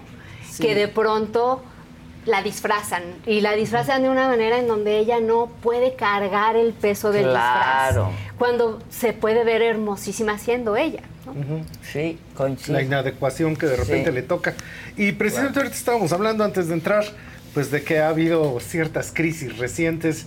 ¿Tú cómo ves este estado en el que está la industria editorial? Digo, porque han cerrado muchísimas revistas, algunas se volvieron digitales, si es que es- si es que siguen vivas, porque es muy raro. O sea, es simplemente algo que se ve en estas páginas de internet donde pasas 10 hojas, pero ya no son los grandes proyectos de antes. Ya no son. Y tampoco es esto que seguramente a ti te tocaba y a todos, que cada semana o cada 15 días ibas al puesto de periódicos y venías con tu tambache De y te lo ponías revistas, así y órale, te lo Sí, desayunabas. padrísimas de Sí. Todo. Ir al al kiosco era. Ir al kiosco era como ir a la Te llevabas librería. el Sí. Lola, la Activa, la Kena, luego ya después la Marie Claire, todas las Sí, revistas te sí, llevaban. sí, de Y a todo. a todo había que Paula, ver. recuerdo. Y en el extranjero regresabas Cargada. cargando tu, también tu Sí, te traías la ya la- no. ¿no? Claro, La Insta. Sí, Entonces, ¿tú sí. cómo ves esta crisis? ¿Qué está pasando? ¿Va a volver? ¿En qué quedó? Hay, no, sí hay una crisis importante. Creo que la, la afrenta seria ha sido la parte de los influencers, esa es la verdad.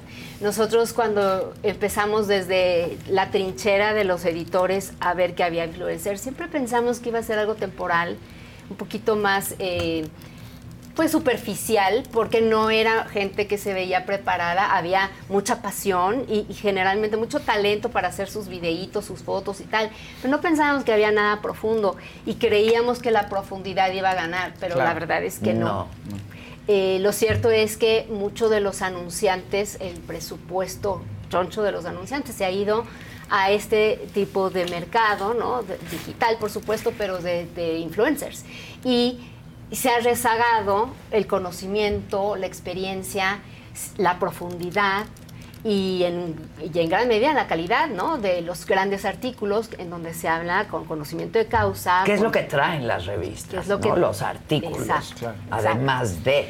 Entonces, se ha vuelto muy complejo, y eso estábamos hablando hace ratito Gustavo y yo, se ha vuelto tan complejo que las revistas hoy tienen que verdaderamente hacer pues un montón de favores al, al que sí se anuncia. Al Claro, cliente. Entonces, claro, claro. si hay tres clientes de moda, tres clientes de moda tienen que estar constantemente pero tienen la portada, pero tienen el artículo principal, pero tienen el shopping. Les das Entonces, todo. les das tanto que ya no es una objetividad, ya no es un artículo de fondo, ya es básicamente un Una artículo vendido. promoción, claro. Exacto. Y termina Publicidad. siendo una y otra vez publicidad. Publicidad. Entonces, es la mejor manera de matar a la gallina de los huevos de oro, porque Claro. pues porque el lector no es ningún tonto, ¿no? Se el lector siente sabe perfectamente lo que está leyendo y ya de ver tres marcas recurrentes ya no te cree. Entonces, ¿qué está pasando? Que verdaderamente se está reduciendo, han reducido los equipos, han reducido los presupuestos, el papel, la número de páginas. Ya que te vas a comprar un folleto, pues para eso mejor. Claro. Lo ves en no internet. compras. Claro. Terminas sin comprártelo. Sí. Y pues es una crisis que precisamente llevó a Lucy Lara a convertirse en una autora. Y ahí les pasé, hay toda una serie de libros que ella estaba haciendo. Ah, Ok, porque le iba a preguntar, y, y entonces, ¿qué estás haciendo? Por eso vino, por eso vino. Entonces tiene ahorita los libros Estilo y Poder, Conozca las reglas de la moda para romperlas y gozarlas, es este que está aquí. Después se aventó Imagen, Actitud y Poder, haz que tu estilo y tu personalidad trabajen por ti. Luego El poder de tu belleza y posteriormente El poder de la ropa, que lo tenemos en portada negra y en portada roja. ¿Por qué? ¿Por qué? Porque el poder de la ropa, el rojo, salió hace, salió en 2012.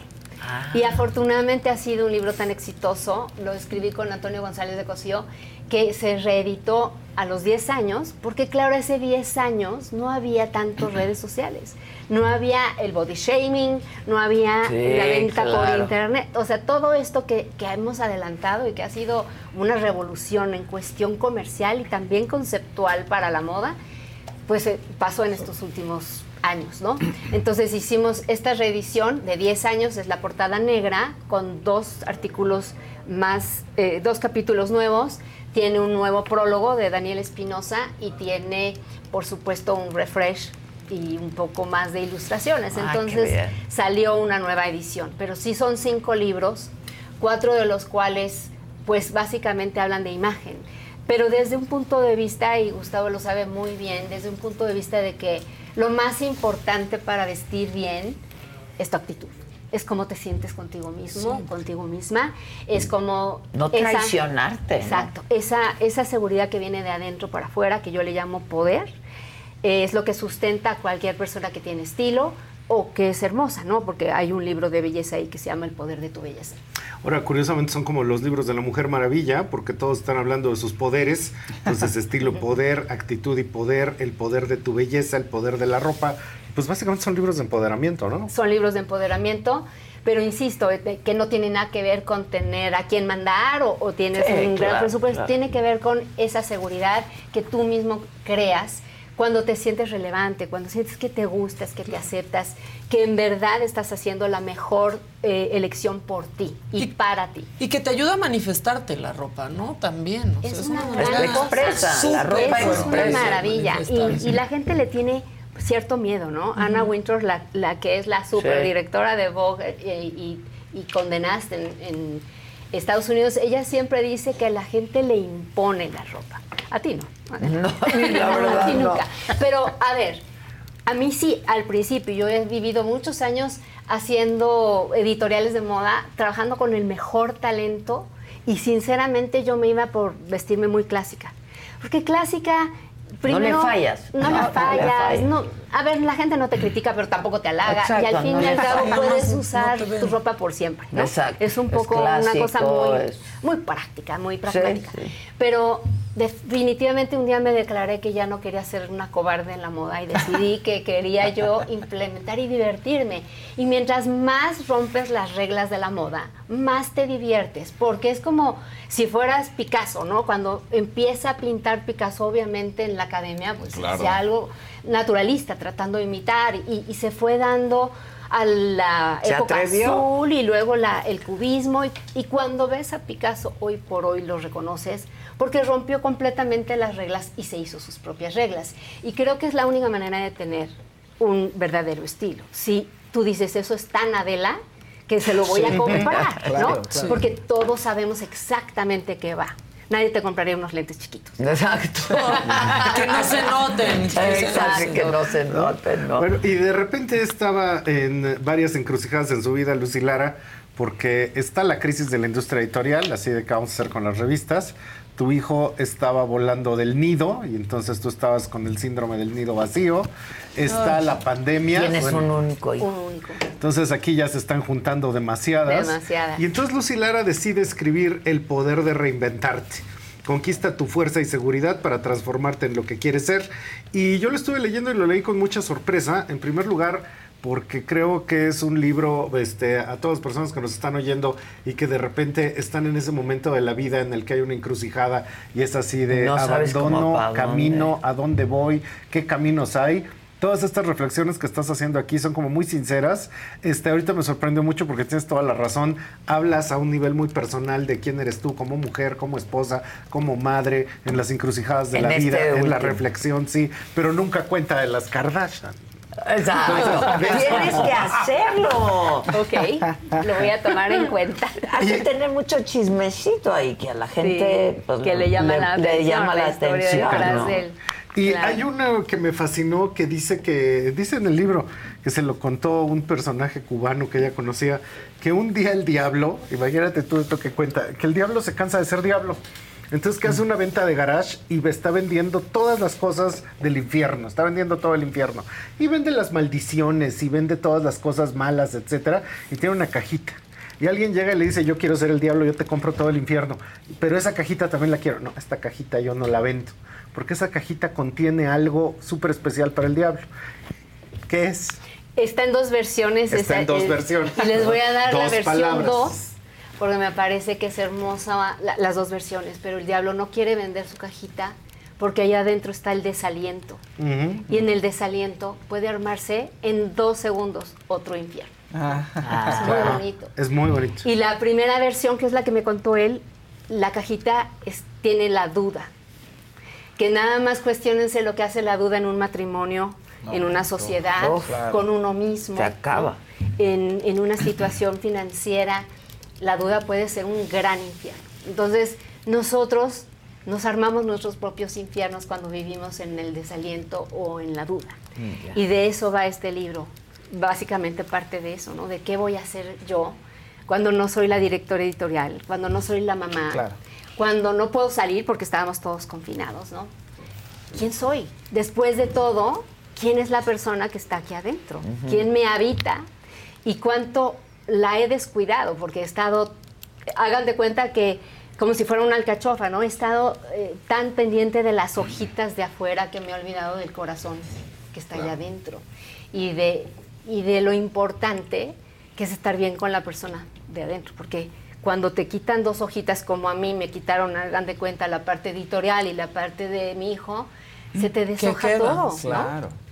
De pronto no tienes hojitas que te cubran. Y siempre hablas del vestir de afuera, pero entonces este libro trata del vestir de adentro. Y yo lo contemplo todo el tiempo con, digo, en la oficina trabaja gente extraordinariamente joven y muchas veces yo me doy cuenta cómo tienen de en principio la duda y el desaliento es que no voy a poder. Y es así de, Dios mío, ¿cómo dices que no vas a poder? Por supuesto que vas a poder. E inclusive casi al final del libro tú tienes esto de una anécdota de alguien que escribió un libro, El año del sí, que resulta que vivió todo un año solo diciendo que sí. Positivo todo. Y el poder del no, el poder del no es lo que todo lo destruye, lo que todo imposibilita. El no es la palabra más asquerosa que existe en el vocabulario y en cambio el sí todo lo construye, el sí todo lo permite armar, etcétera, ¿no? Entonces creo que eso es parte de lo que haces en el libro. Son como toda una serie de afirmaciones y reflexiones acerca de la positividad, que de hecho ahorita le comentaba yo a Lucy, ¿no? Perdón, pero el no, ahora sí voy a diferir. ¿Eh? tú A mí sí a me gusta el no. A mí A sí mí no. me gusta el no. A mí no. ¿Ves? Te da mucha O libertad sea, del no. Claro, el no te da mucha libertad. Sí. O sea, entiendo a Ajá, lo que te refieres, que ¿no? no De sí en positivo, siempre. Claro. A ver, el libro el que hace, eh, que menciona Gustavo se llama The Year of Yes. Y lo escribió justamente la, la guionista de, de, de- de esta. Ay, ¿cómo se llama? La que es eh, una serie de médicos que lleva toda la vida. Shonda Rhimes. Eh, Shonda Rhimes. Ella. Ah, muy bien. Ella. A veces me cae muy mal. Sean A mí ya me cae mal siempre, como Ya. mataba a uno cada Sí, temporada. ya. Sí, mata, sí, mata a los además ma- mata a los guapos. ¿no? Sí. Eso no nos gusta. Este, Una tragedia pero es bien Shonda interesante su tema porque ella estaba como que muy cerrada. Bueno, guionista, eh, los que escribimos normalmente nos la pasamos mucho tiempo solos. Pues Esa es es, la una verdad, actividad es una en actividad muy solitaria, solitaria. claro. Y entonces ella estaba un poco encapsulada y cuando decidió decir que sí, se le abrieron mil posibilidades. Entonces, yo estoy de acuerdo contigo, el no es tan importante como el sí. Sí. Pero no puede uno vivir de sí ni de nos. Lo que el sí generalmente abre posibilidades, ¿no? Y el no puede cerrarlas. Es un poco lo que quería decir Gustavo. Exactamente. The Year of Yes. Está El bueno. año del sí. Está bueno. Está muy bueno el libro, ¿eh? Y sabes que yo lo le estaba yo platicando, a mí me encantan los libro, audiolibros y ella lo lee. Ah, Entonces lo es lee. muy bueno porque pues lo lee muy bien. A mí me encanta cuando la autora tiene Sí, la facilidad de leerlo y la O sea, ve una editora Ajá. escuchando audiolibros. Pero me fascina, porque Pues luego sí, mientras pero- paseo Sí, pero es una ironía, Qué pues, ironía, ¿no? O sea, editora de revistas, de lecturas, de... yo combino las tres plataformas. Porque todo todos los que estamos en la mesa seguimos leyendo libros, Yo pero sí. ¿cómo? O sea, yo casi nada más en el Kindle. Y compro Yo solo poco libro Kindle. físico. Ah, Me no, yo gustan soy- los libros de solo arte libro físicos. físico. No, el físico Pero no yo leo en Kindle. Soy Nada más de físico. A mí, claro que me gustan los libros, pero ya el Kindle para mí. Y el olor, No, la-. Eso. Porque más no sé si a ti te pasa que ya cualquier cosa, antes era mantener el libro, subrayar o no subrayar, ir a buscar, y ahora es una maravilla que nada más le presionas e inmediatamente te pueden mandar. No, es una a- gran herramienta, pero, pero- a ver, ahorita que estaba en el aeropuerto me metí a Gandhi. ¿Verdad? Y me puse a comprar libros. ¿no? Sí. O sea, no Una hay nada como meterse y es- elegir. Y, bueno, a mí Y lo me guardas. Pero y lo llevas la maletota y yo nomás, Sí. nosotros nomás. O sea, sí tiene ventajas, pero es más romántico. No sé, es más. Sí, es más muy romántico, es muy también. Sí. romántico, pero no es de esta época. No es. No, pero, a Pero mí sí me sí, gusta. O yo- sea, yo sí combino las tres plataformas. me- Yo me bajo un Sí, montón de también. cosas para trabajar. Sí. Pero cuando es un libro de placer, generalmente claro. lo tengo en papel. Yo también. Y ahora también, yo no sé si a ustedes les yo hay cosas que tengo en el Kindle, aun cuando las tengo físicas, sí, también. porque necesito consultarlo como la vitacilina, en la casa, en la oficina. Sí, sí, en- todos sí. Claro. Ahora, es una cierto. que es muy curioso en esto que tú estabas diciendo, yo básicamente siempre amé la publicidad, o sea, el buen anuncio, el buen Sí, mensaje me fascinaba, este, las revistas, yo amaba las revistas, y todo esto está colapsando por el tema de los influencers, que muchas veces me consta, lo sé, lo estoy viendo, lo analizo, se los paso, me doy cuenta, este, puro este, seguidor comprado, o un porcentaje muy grande de seguidor comprado, con este engagement muy bajo, y todo lo que es agencias de publicidad dejaron de invertir en publicidad para pagarle al influencer. Las revistas dejaron de existir casi casi para pagarle al influencer. Y esto me lleva a una reflexión que tú tienes en el libro que a mí me sorprende mucho, porque yo siempre he creído que solo se te ocurre lo que se te ocurre y no lo que no se te ocurre. ¿Qué dijo? Que pues haz de cuenta que en 1905 pues no se te ocurría divorciarse, porque solo se te ocurre lo que se te ocurre. Ahorita pues ya se te ocurre, porque ya... Hay o sea, más ocurrencias Ya se te ocurren más, Más- cosas, Más ¿no? variedad de ocurrencias. Entonces que precisamente con esto tú ahí hablas de dos cosas. Una que todo el mundo está perfectamente consciente que hay que aniquilar y extinguir, que es el síndrome del impostor, ¿no? Cuéntanos. El síndrome del impostor es esto que padecemos más las mujeres que los hombres, Ah, aunque los es hombres también, dices. y más los jóvenes que los Ajá. maduros. Y tiene que ver con sentirte que no eres suficiente y que no eres de alguna manera digno de recibir un Claro. halago, un premio, un buen puesto. Entonces te suben el sueldo y te dan un nuevo puesto y tú dices, se equivocaron, aquí hay un error, Claro. alguien me va a cachar. Es muy probable que Sí, yo sí. no tenga Se van a las dar cuenta. no tenga las posibilidades. Y lo que esto crea, además de mucha angustia, es Angustia, que es- esta persona Ansiedad, se pone a trabajar de más para tratar de llegar a cumplir. De compensar, ¿no? Eso nos pasa mucho a las mujeres. Y la, Sí. bueno, y la perfección también es un tema, ¿no? Pero es un poco tratando de alcanzar el nivel que consideras que deberías de tener Que no te cuando ya lo tienes. Que no te sientes digno. Exacto, no te sientes digno. Y entonces, eh, pues nos pasa tanto, y digo, en todo nivel nos ha pasado, ¿no? Yo no creo que haya alguien aquí que pueda decir que no lo ha sentido de vez en cuando. Pero hay casos extremos. Pues sí. Ay, Yo pues nunca qué bueno. Nunca. No, yo sí, yo. Ay, Yo no, yo súper sí. Yo sí, Eh, nos pasa definitivamente. mucho a las Por ejemplo, a mí me, ajá, mucho. A, a mí muchísima gente me decía, pero ¿cómo has sido directora editorial de cinco revistas así? Y yo siempre decía, porque he tenido mucha suerte. Fíjense nada más qué claro, cosa, claro. ¿eh? Exacto. Claro, la suerte me agarró trabajando, ¿eh?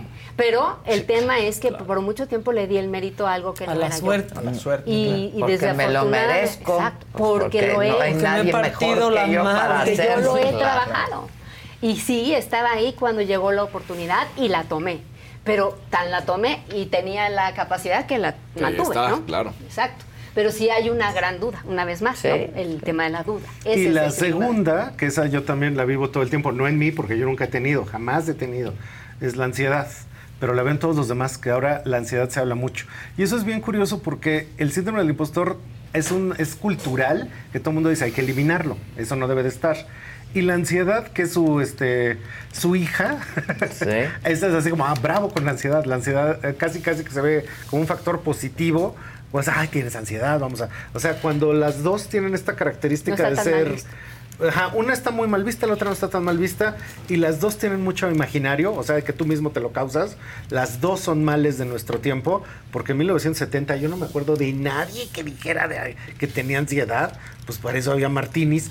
Entonces, Sí, no tenían ni gastritis. No, no, No, y no había muchos martinis. claro. Entonces era muy diferente, ¿no? Entonces todos esos temas se conjuntan en un momento en el que ahorita le decía yo a Lucy, este, pues ciertamente la saga existe precisamente como una manera tú de sobreponerte a la adversidad e inventarte tú. Lo que hago yo igual, pero lo que estás haciendo tú del mundo editorial es lo mismo, o sea, Sí. una vez no estando en las revistas, pues yo quiero un mundo editorial, pues me pondré a hacer libros. Claro, lo Bueno, mío es sí. escribir, pues escribo. Escribo y, y además, pues es una verdadera maravilla poder escribir por ti, ¿no? Tratando de cazar lo que es el, el- el título de tu revista, Claro. ¿no? Porque estás tratando de ser coherente con el ADN de la revista, el ADN de la empresa que tiene la revista y al final, ahora para los anunciantes, ¿no? Ahora trabajo para mí. Esa es la verdadera libertad. Y también luego trabajas para los, bueno, ahora los clics y quién te va a leer. Entonces es muy complicado. Ah, o sea, es no, como son claro. tres pistas que tienes que estar ahí pendientes. Qué ansiedad. Sí. ¿no?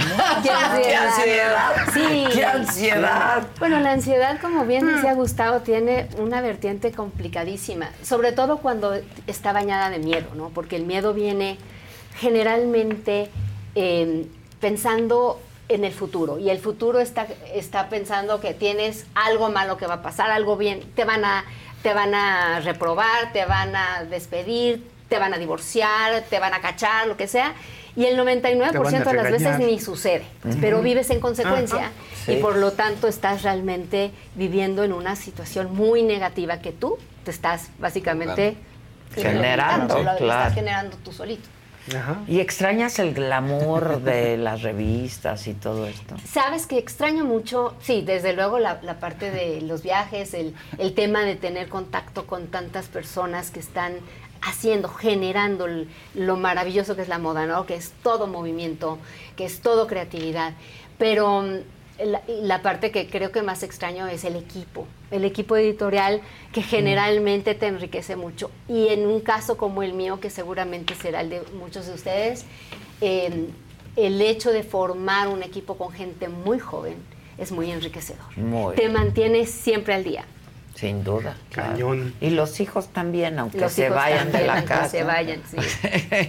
Sí. Se les aprende mucho. Se les también, aprende Se les muchísimo. aprende mucho. Pues entonces ahí está toda esta muy en la moda siempre hablamos de estos libros de Lucy Lara que es este todo este poder de la ropa es uno de los clásicos yo creo que de la literatura de moda en México no de los libros más vendidos de los que siempre están en todos lados y pues ahora se une este que precisamente es para que ustedes aprendan cómo nos podemos vestir por dentro haciendo buenas combinaciones buenas elecciones Buenas y demostrando decisiones. Cuál es el poder interior Y trabajando exactamente, trabajando para el corazón de Alcachofa. Exacto. trabajando también para algo importantísimo que no sé ustedes, pero a mí me ha costado trabajo entender y, y ejercer.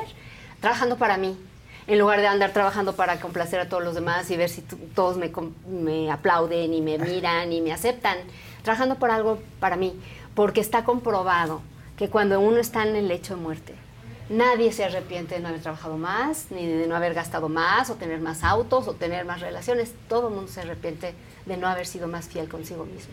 Ya basta, Ay, Dios mío, y apenas es lunes. Ya basta. Apenas es lunes. No manches, sí, apenas es Y mira con el lunes, mensaje hay que nos chingarle Pero eso sí, es un libro ligero, se lee fácil, se lee rápido, deja un mensaje, te pone una sonrisa en los labios. Entonces todo el mundo búsquenlo en los canales adecuados, muchos digitales ahora, ¿no? Está en audiobook, desde luego, Está está, en en audiobook. digital y está en libro. Y, y estoy absolutamente feliz porque esta ha sido mi manera de reinventarme. Muy el bien, poder de pues. reinventarte con Lucy Lara, síganla en Gracias. Lucy Lara-art. ART como arte en Instagram, ¿es esto cierto? Estoy ¿No? en Instagram y en Y Twitter. pues ese es el asunto, Adela. Pues sí, hay ¿No? que reinventarse. Oye, del próximo libro que vas a escribir, ya, ya por encargo. Ah. cuéntanos, te pido. pues, exacto. ¿Cuál ha sido la persona más difícil? No te está escuchando. Con la que has tenido que trabajar. Miren, me tocó, me, me tocó una historia con justamente Khloe Kardashian, que fue muy compleja, muy compleja. La primera eh, vez que a mí me dijeron que hiciéramos, mi equipo venía y me decía, por favor, Lucy, hagamos a una Kardashian. Y yo, no, no me gustan, no son glamour, yo qué sé, yo quería siempre personas muy, para mí, aspiracionales. Y por supuesto lo que era aspiracional para mí, no necesariamente para las chicas Para que la- trabajaban y en la equipo. gente, Y, y bueno, yo les dije, ok, si vamos por alguien, vámonos por la modelo, ¿no? ¿Por qué? Porque tiene más que ver con la... Pues no, ella nunca nos hizo caso. Entonces, Kim, Kim, Kim. Y Kim tampoco nos hizo caso. Y, y Chloe acababa Ahí de bajar de peso. Entonces todos Ahí estaban estaba, Chloe. como muy animados por, por ella, ¿no? Y a mí no me gustaba, la verdad, nunca fue mi tema. Pero dije, dale, hay que, hay que escuchar lo que la gente quiere y además lo que las jóvenes, porque al final las chicas de glamour pues, no eran de mi edad, eran de la Claro, edad de ellas, ¿no? Y entonces hacemos el famoso acuerdo, un contrato, y se convierte en una situación de una negociación complicada. Sí, es difícil. Bueno, la negociación resultó en que sí, tal día en Los Ángeles, ellos tienen que escoger quién es su fotógrafo, quién es su maquillista, quién es su stylist. Realmente se te sale un poco de las manos porque tienen que quedarse tan contentas que tiene que ser como parte de su Claro, claro. entonces tú tienes muy poco más que ahí, ahora sí que es rezar y, y, que salga va- bien. vamos, la, la editora de moda y yo, normalmente a un shooting así, para poder eh, de alguna manera, cuando menos ejercer tu estilo, ¿no?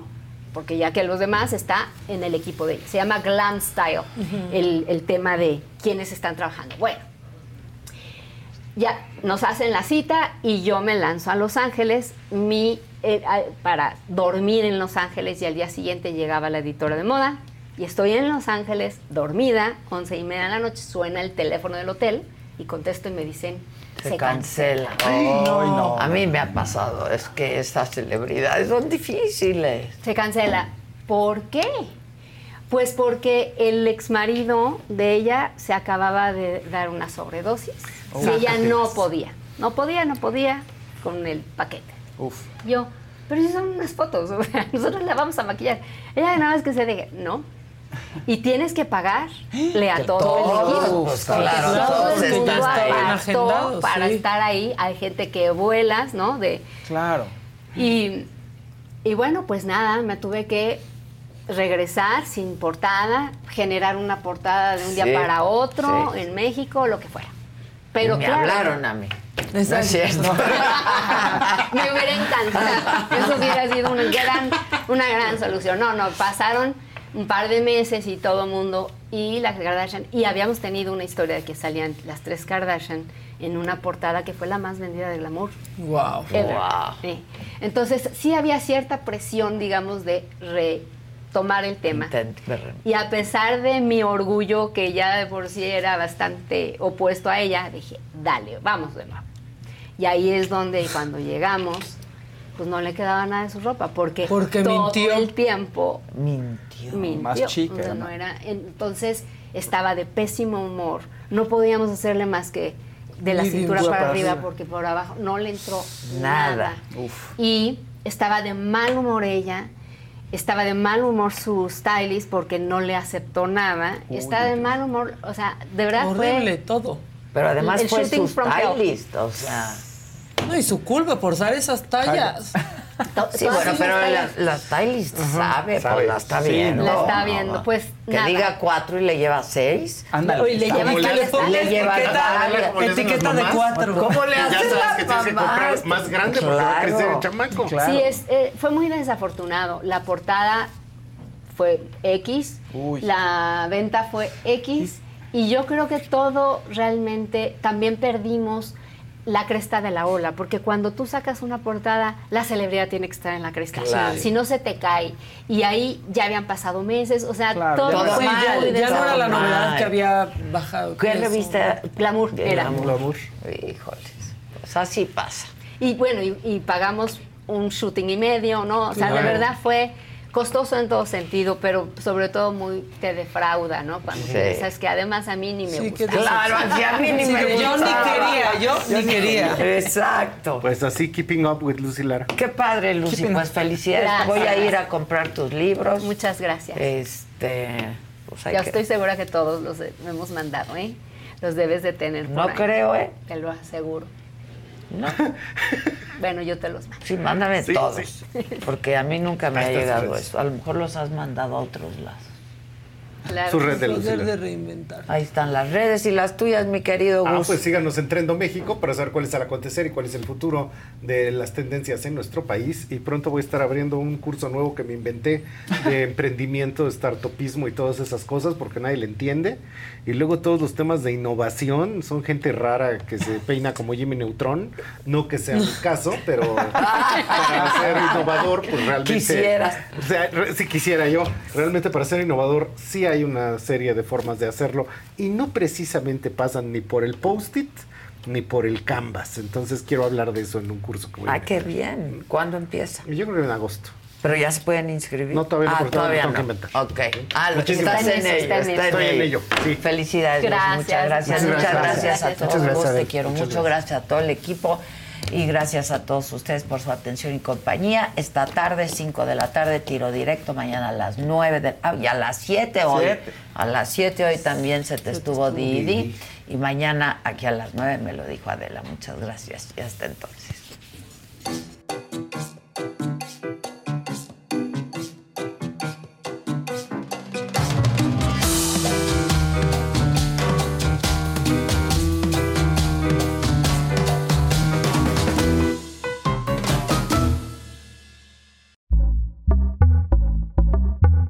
Pitaya.